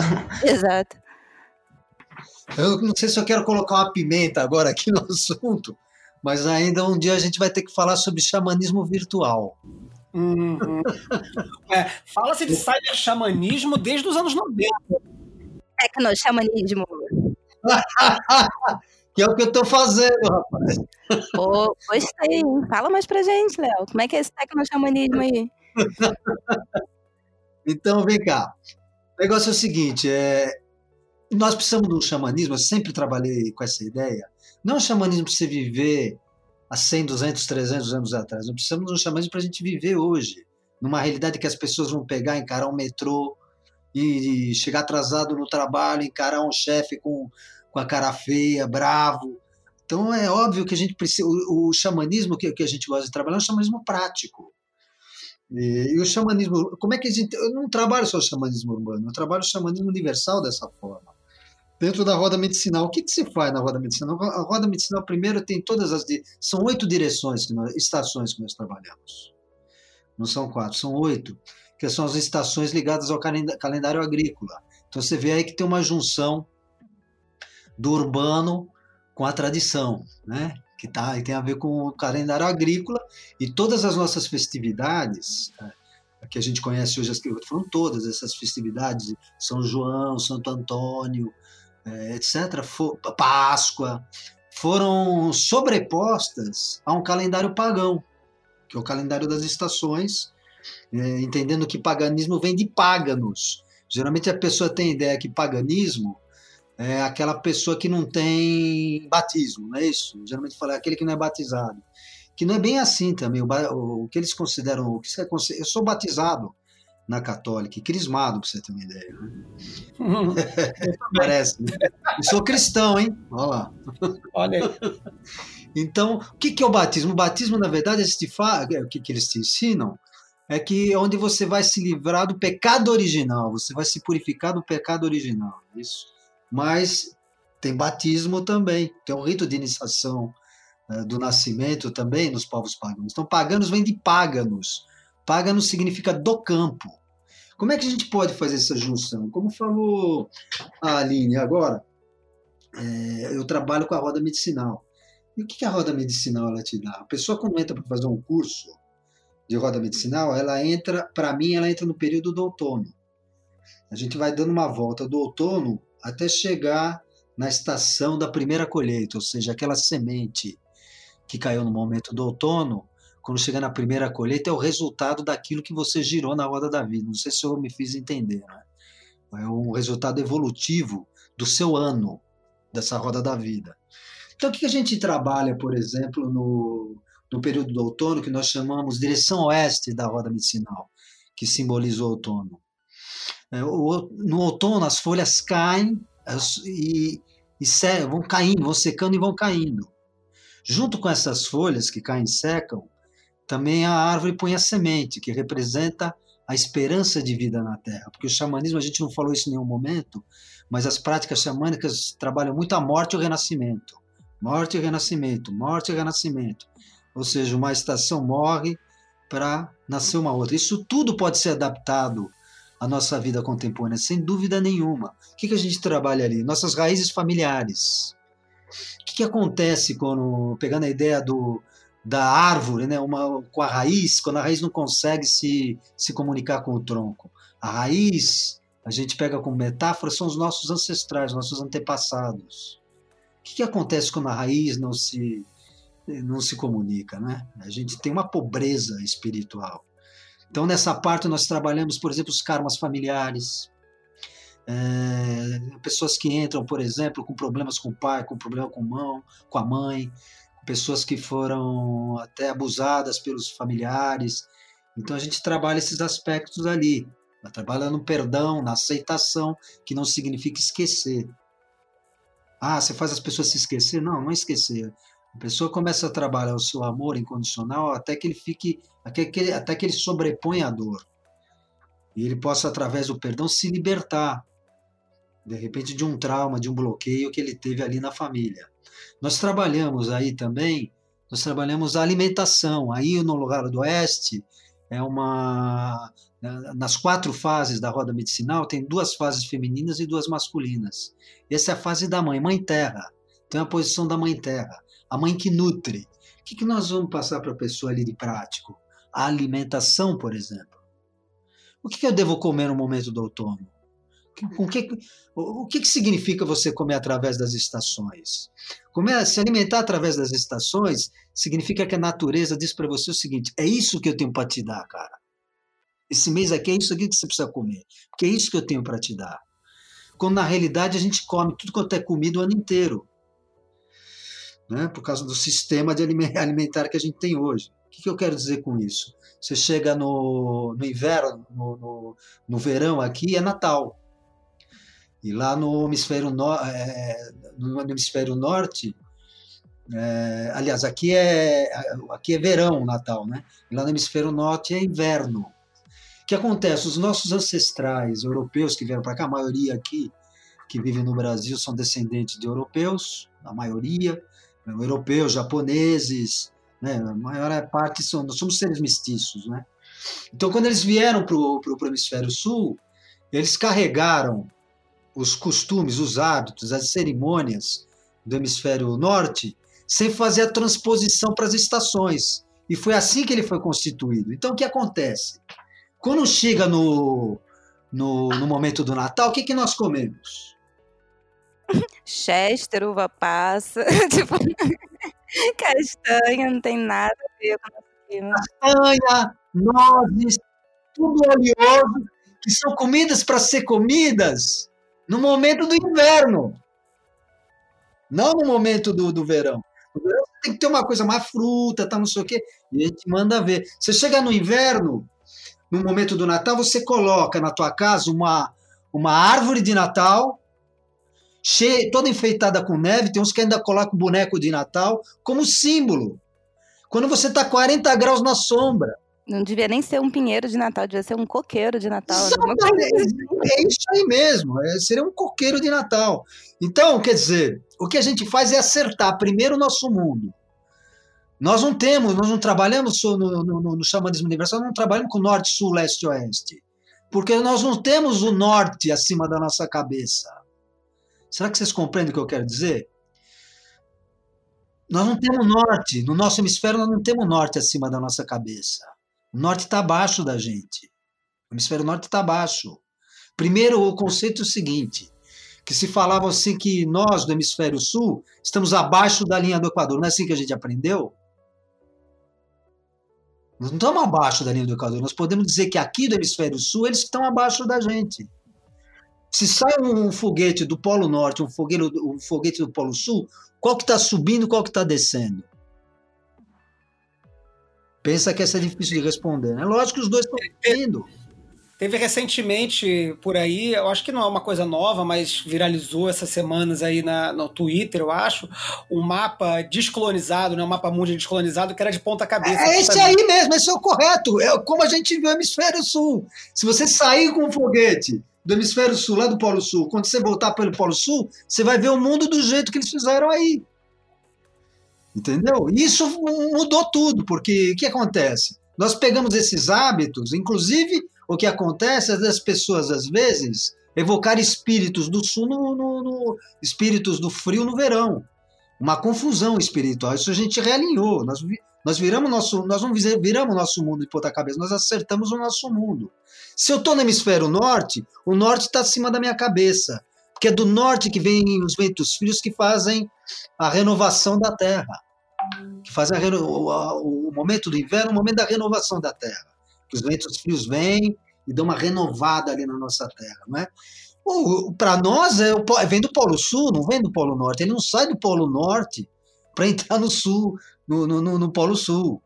Entendeu? Então, primeiro nós acertamos isso. Aí nós trabalhamos as raízes familiares ali, trabalhamos a sombra, aquela parte que está tá no inconsciente, está né? Tá naquela parte invisível da nossa consciência, aquela parte que a gente não aceita, não é o demônio. Quando a gente fala sombra, a gente não está falando do demônio. Está falando aquela parte que você nega, aquela parte que você tem vergonha, aquela parte que faz você fazer cheque sem fundo, gastar mais do que você pode. Aquela parte que deixa você numa fria e depois você se arrepende, fazer alguma coisa que depois você se arrepende. Então, isso a gente vai. Então, a pessoa vai trabalhar esses aspectos, os aspectos da família, da alimentação. E assim por diante, você tem o corpo, o corpo físico no, no, no, no oeste, aí você tem no sul, que é a nossa frente, você tem o corpo mental. Por que, que o corpo mental é ali? Porque no inverno onde as pessoas ficavam mais em casa. Quando eu estou falando de corpo mental, o corpo mental que se expressa principalmente através da comunicação. É ali que funcionavam mais os contadores de história. Então a gente vai trabalhar o poder da palavra, aquelas palavras que a gente se amaldiçoa sem saber. Minha vida é uma merda. Tô, né? e fala um monte de coisa, nada dá certo na minha vida. Então a gente vai trabalhar o conhecimento do poder da palavra, como você é, aumentar o poder da sua palavra para conseguir realizar seus objetivos, para você em torno da busca da sua missão da alma. A missão da alma é, não é uma coisa que a gente atinge na vida. Essa é a nossa visão. O que você atinge é uma meta. Você fala assim: olha, eu quero comprar uma casa no exterior eu quero fazer um projeto, tal, não sei o que eu quero, não sei o que. Se você realizou, você teve sucesso ali, realizou. A missão da alma, não, você vive por ela. É aquilo que justifica, é como se fosse aquilo que justificasse a sua encarnação. Isso vem aonde? Através dos nossos dons, dos nossos talentos, que é isso que a gente vai buscar, por exemplo, nesse segmento. Léo, posso aproveitar e fazer uma pergunta costurando um comentário que você fez no início da conversa, que você falou muito sobre o xamanismo ser uma jornada, né? É. Seja de autoconhecimento, seja de, enfim, expansão e etc. É, e aí, nesse sentido, quando você diz agora também dessa missão da alma, é, tô conectando aqui mentalmente, né? Se você poderia dizer que é essa jornada é, é um processo de compreensão e de busca e de realização um dessa processo. missão da alma. Seria é um isso? processo, um processo. De também você trabalhar seus dons, seus talentos. Aristóteles, tem uma fala de Aristóteles que eu acho muito bonita, que ele fala que a felicidade autêntica só pode ser obtida quando o indivíduo consegue colocar em prática todos os seus dons e seus talentos. Isso é a felicidade autêntica. É isso que tira as pessoas daquela daquela depressão existencial, daquele buraco existencial. Elas estão tristes, nem sabem porque elas estão tristes, que é uma coisa que a gente vê muito na nossa sociedade. Não é? Ah, não estou bem. Mas o que, que você tem? Aconteceu alguma coisa? Não, mas sei lá, não estou bem, não estou satisfeita com a vida, não tal. Então é um buraco, uma depressão ali, né? Então a missão, ela torna a sua vida com mais significado. Isso a gente vai ver nessa estação e assim vamos Então a gente trabalha o corpo mental ali, todos os nossos processos de pensamento, todos os bloqueios que nós vamos ter para poder romper com esses bloqueios, para entrar no, para você poder realizar seus projetos, tudo aquilo que está parado na sua vida. Aí você tem no leste, na direção leste, seu corpo espiritual, que tem a ver com a sua ligação com o divino, que tem a ver com os estados diferentes de consciência. Aí você vai ver, por exemplo, no norte, que fica embaixo para nós, é, os relacionamentos e as relações. Seja relacionamento com, com alguém, com uma mulher, com um homem, seja um relacionamento com você mesmo, com a natureza. Então, estou dizendo de que qual é a forma prática que no xamanismo urbano a gente pode trabalhar? Girando na roda medicinal.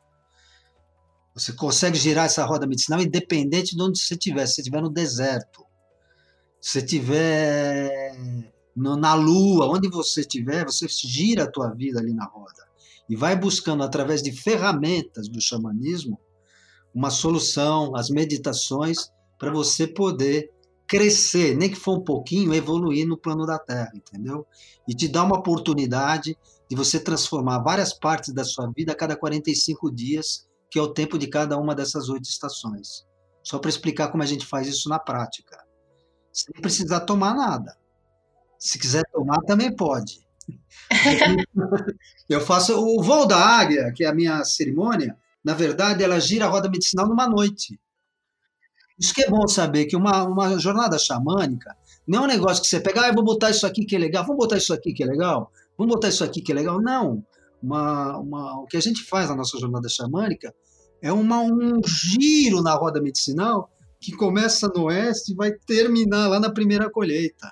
Isso numa noite com práticas que te levem a acessar cada uma dessas energias. Elemento fogo, elemento terra, elemento ar, elemento água. Isso você pode fazer na floresta e você pode fazer no salão. Tudo isso que eu estou falando aqui agora. Estou dando um resumo, um resumo, de uma coisa que é mais complexa de explicar. E o que é o xamanismo virtual? Eu tenho dado aula da, dessa roda medicinal através da internet, né? com grupos grandes. Você vê que nós agora estamos no, no terceiro grupo que nós fizemos, nós estamos com 350 alunos em três grupos. Quer dizer, e as pessoas se transformando, dando altos depoimentos. Não estou querendo fazer merchandising aqui. Pode fazer. e que, inclusive, eu acho super legal porque conecta justamente com essa visão do xamanismo urbano, né? Então, se a gente fala sobre querer se atualizar, né? Nada mais é, atual do que incorporar também a tecnologia, o digital, como uma forma de potencializar esse seu conhecimento e alcançar né, o intercâmbio, as trocas aí, né? E foi criado pela pandemia, isso. É, aí eu vou, vou, fazer uma, uma pergunta é, é sacana aqui, que, já era, que era a última coisa que eu queria tocar no, no, no, assunto, e já estamos aqui com quase duas horas e meia de programa. Eu acho que isso vai render mais uma hora de programa, espero que não, que eu tenho que comer.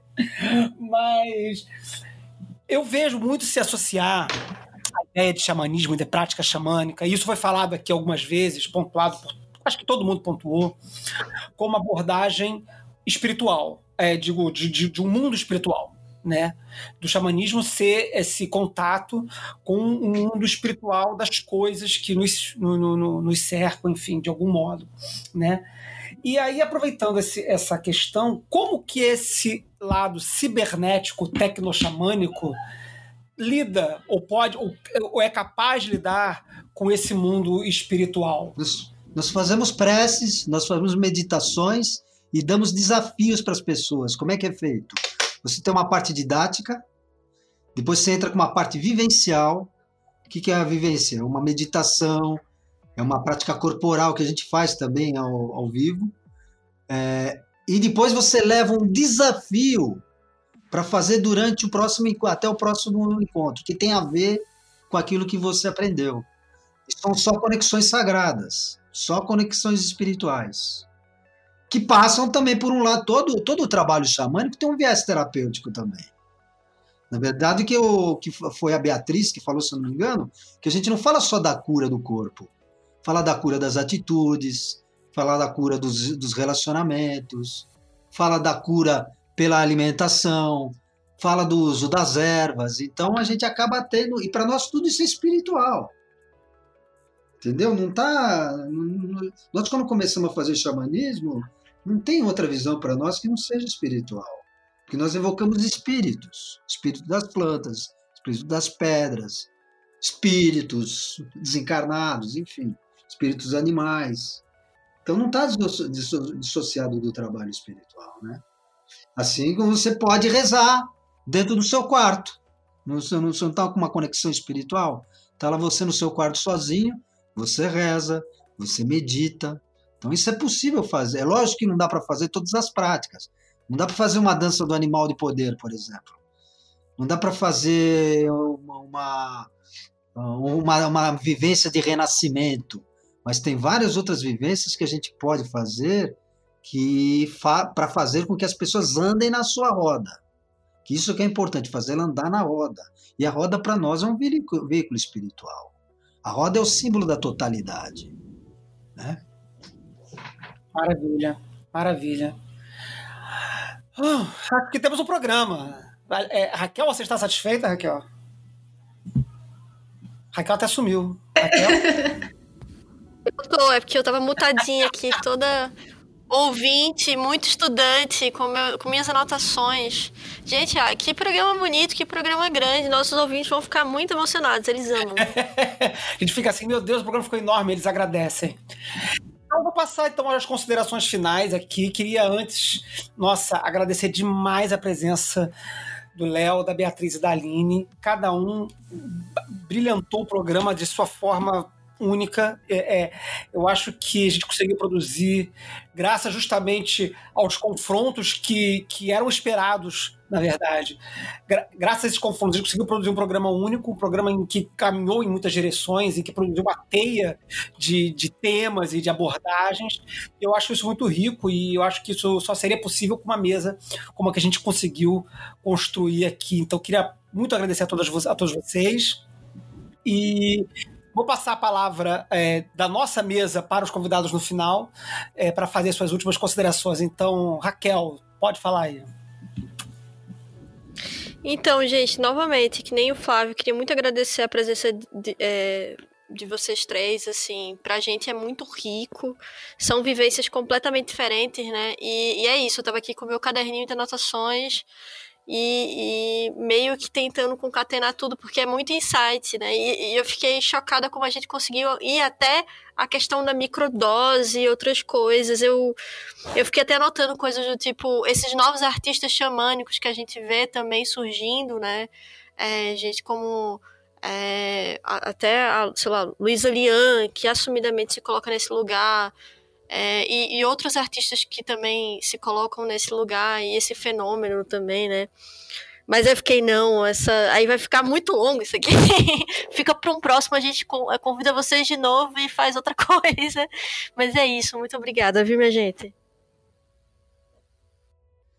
Ai, gente, não tenho nem o que falar senão agradecer, né, essa aula e e não sei, acho que em termos de comentário também, né, é que justamente com essa aula e com essa visão muito múltipla, né, nas, nas três visões e práticas, enfim, que vieram, é muito interessante conseguir costurar com outras referências, com outros arcabouços, né, e entendendo um pouco melhor. Acho que para mim, pelo menos, é, trouxe muito para perto o assunto, né, e eu consegui conectar como eu comentei com outras coisas, a ponto de até desmistificar um pouco, ter um tanto de é, integração aqui, né, com, com outras ideias. Então, a, agradeço também por isso. Léo, pode fazer aí o seu. Já falei bastante, eu, eu, prefiro nesse momento agradecer a presença de todos vocês, assim, o convite também. Gostaria muito de, de ter mais contato com vocês, não é? Com a Aline, com a Mari, com a Beatriz, enfim, porque gostei muito de conversar com vocês. Nós começamos com algum, algumas diferenças, mas sinto que terminamos todos né, no, juntos, né, sem nenhum grande conflito. Ainda bem, né, soubemos levar num bom nível tudo aqui e fazer um convite para vocês conhecerem um pouco o xamanismo universal. Eu gostaria de dar uma bolsa para todos vocês. Opa! É, para vocês participarem de um xamanismo virtual, tá bom? Gente, é sério isso? Ah! É, seríssimo. Ai, meu coração, gente. Isso inclui as outras, todo mundo? é seríssimo mesmo, não estou brincando. Aí para vocês conhecerem, para daí vocês poderem fazer, falar sobre isso, né? Ou bem ou mal. Mas falem. Que maravilhoso. Nós vamos ter, deixa eu ver, nós estamos em agosto, setembro e outubro nós devemos começar uma nova, uma nova turma. Então eu quero convidar vocês gratuitamente para vocês participarem. São dois encontros por semana, de terça e quinta ou de segunda e quarta, de duas horas só, onde a gente faz uma volta total na roda medicinal. Vocês entram e podem jogar a roda da, da sua vida e, ao mesmo tempo, tratar de todos esses assuntos, esses ícones do xamanismo que a gente vem acumulando todos esses anos. Então, esse é um convite. Ficaria muito feliz de ver vocês ali participando e depois ter as impressões de vocês a respeito do, do que a gente está fazendo, tá bom? E também, se quiserem ir nos presenciais, se Deus quiser, vai ser liberado. Aí vocês são todos meus convidados para conhecer o trabalho. Maravilha. Fala um pouquinho, só diz aí onde é que as pessoas podem encontrar você, onde é que pode encontrar o de Olha, eu, nós temos uma página, tem uma página no Facebook, tem um xamanismo, né? No, no, no, no Facebook também, uma, uma, vocês podem encontrar. Tem lá no, no Instagram, é arroba xamanismo universal. Né? Deixar no link da bio. Ou pode escrever para mim no meu, no meu e-mail também, leoartesiag.gmail.com. Beleza, vou botar aí. Ou no meu Facebook. Vai no meu Facebook, quer dizer, a gente tem todos esses, esses instrumentos que vocês podem entrar em contato comigo. É até legal que vocês entrem, porque daí quando a gente começar as atividades, a gente pode convidar vocês, tá bom? Maravilha. É, vou botar os links todos lá. Quem está ouvindo e não anotou, vai lá no post do podcast, lá na página pestilência.calem.org.br, que os links vão estar lá. Muito obrigado, galera. Ah, tem, um, tem um site também, é www.xamanismo.com.br. Fácil lembrar. www.xamanismocomx.com.br. Maravilha. Visitar lá um pouquinho. Beatriz. Gente, eu queria muito mesmo agradecer a oportunidade por falar, é, por ter uma fala aqui. É, Para mim é muito importante, já que as humanidades não são muito bem vistas, inclusive no governo atual. Para mim é muito importante vocês abrirem um espaço para a gente é, discutir nossas ideias e mesmo discutir mesmo. É, não é só a gente montar algo bem fixo, né? Acho que foi uma coisa bem legal, foi uma experiência muito interessante, inclusive porque eu sou da academia e as coisas são bem fechadas. Eu queria muito agradecer o pessoal do Foco de Pestilência pela oportunidade. Queria agradecer a Aline pela fala maravilhosa, o Ar, pelo Léo também, por, pelas falas muito, muito interessantes que ele trouxe. E eu queria dizer assim, gente, leiam antropologia, pesquisem sobre corpo, porque é lindo. E queria muito poder produzir alguma coisa com vocês, a gente continuar o contato, porque eu acho que foi muito proveitoso é, o que a gente trouxe aqui.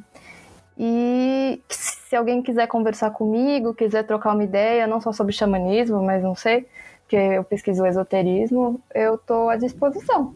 E é isso, gente. Muito obrigada mesmo. Aline. Oi, pessoal. Eu queria muito, muito, muito agradecer do fundo do meu coração.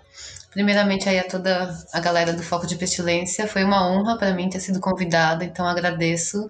Vocês fazem um trabalho muito incrível e muito importante. Agradecer também a Beatriz e ao Léo é, que me trouxeram muitas reflexões, e acho que o que eu gosto disso é que a gente vai estudando e vai tendo mais reflexões e vai estudando mais, é infinito. Então, muito obrigada por todo esse conhecimento que foi compartilhado. Bom, é, eu achei que foi muito xamânico no sentido de que, mesmo nas discordâncias, nós soubemos fazer a nossa diplomacia. nós soubemos nos entender, né? Porque o mundo ele é diverso e tá tudo bem, que bom que ele é diverso, né? Que bom que a gente pode sentar e conversar como se a gente estivesse, o Léo falou do xamanismo virtual, como se a gente estivesse numa grande fogueira do conselho aqui falando e aí, galera, e essas perspectivas, né? Então achei muito enriquecedor, agradeço demais. Gostaria de deixar um convite porque estão abertas as inscrições para o Círculo de Calahansa, que é um círculo de introdução é, Beatriz, com licença poética, as práticas ancestrais. né? É, então a gente introduz o xamanismo e dentro desse, dessas vivências vão, é um fim de semana inteiro por mês, as pessoas chegam aqui na casa sábado, vão embora domingo, né? E a gente vai estudar xamanismo norte-americano, xamanismo nepalense, que é de onde vem a nossa egrégora, na verdade, por isso achei tão lindo quando falaram de Shiva. É, e outras perspectivas, antropologia dentro do xamanismo, porque tem a Ana, que é das ciências sociais, tem a Samara da psicologia, eu da psicologia, e juntos a gente tem a ideia não de formar xamãs, né, mas de tentar buscar essa autoconsciência e, e despertar curiosidade, né? Então, o que, que você gostou? Você gostou das plantas, dos bichos, de tudo, né? Então, quem sentir, essa vai ser a nossa última turma, né? Depois a gente vai encerrar esse trabalho, porque como chivaístas também a gente acredita que tudo se transforma. Quem sentir pode procurar a página da Casa Tandava, Tandava com T, é, no Facebook ou no Instagram. Pode me procurar, Aline Chamala, né, no Facebook, ou Chamala Underline Tarô no Instagram. E pode procurar a Caverna da Ursa no Facebook e no Instagram, que é onde a gente está aí fazendo esse trabalho trazendo mais informações. Acho que é isso. Muito obrigada. Eu que agradeço mais uma vez a todos vocês, a todas vocês. Foi um programa incrível e certamente a gente vai se encontrar de novo. A Aline já está aqui no seu segundo Foco de Pestilência. Beatriz certamente vai voltar aqui e Léo também. Vamos ter a oportunidade de gravar novamente. Vamos conversar aí sobre, sobre esse, essa, esse xamanismo virtual aí que a gente vai fazer em outubro aí. Gente, muito obrigado, obrigado a todos os ouvintes, obrigado a todas as colaboradoras do Calem que têm aí participado do nosso financiamento coletivo. Se você ainda não participou, considere lá juntar com a gente. A partir de cinco reais você pode manter aqui o nosso programa acontecendo, ajudando a pagar os nossos servidores, ajudando a pagar os editores, ajudando a pagar todos os custos que a gente tem aqui e também fazendo com que o nosso programa aconteça mensalmente. Muito obrigado a todos, muito obrigado a vocês. Beijos e 93.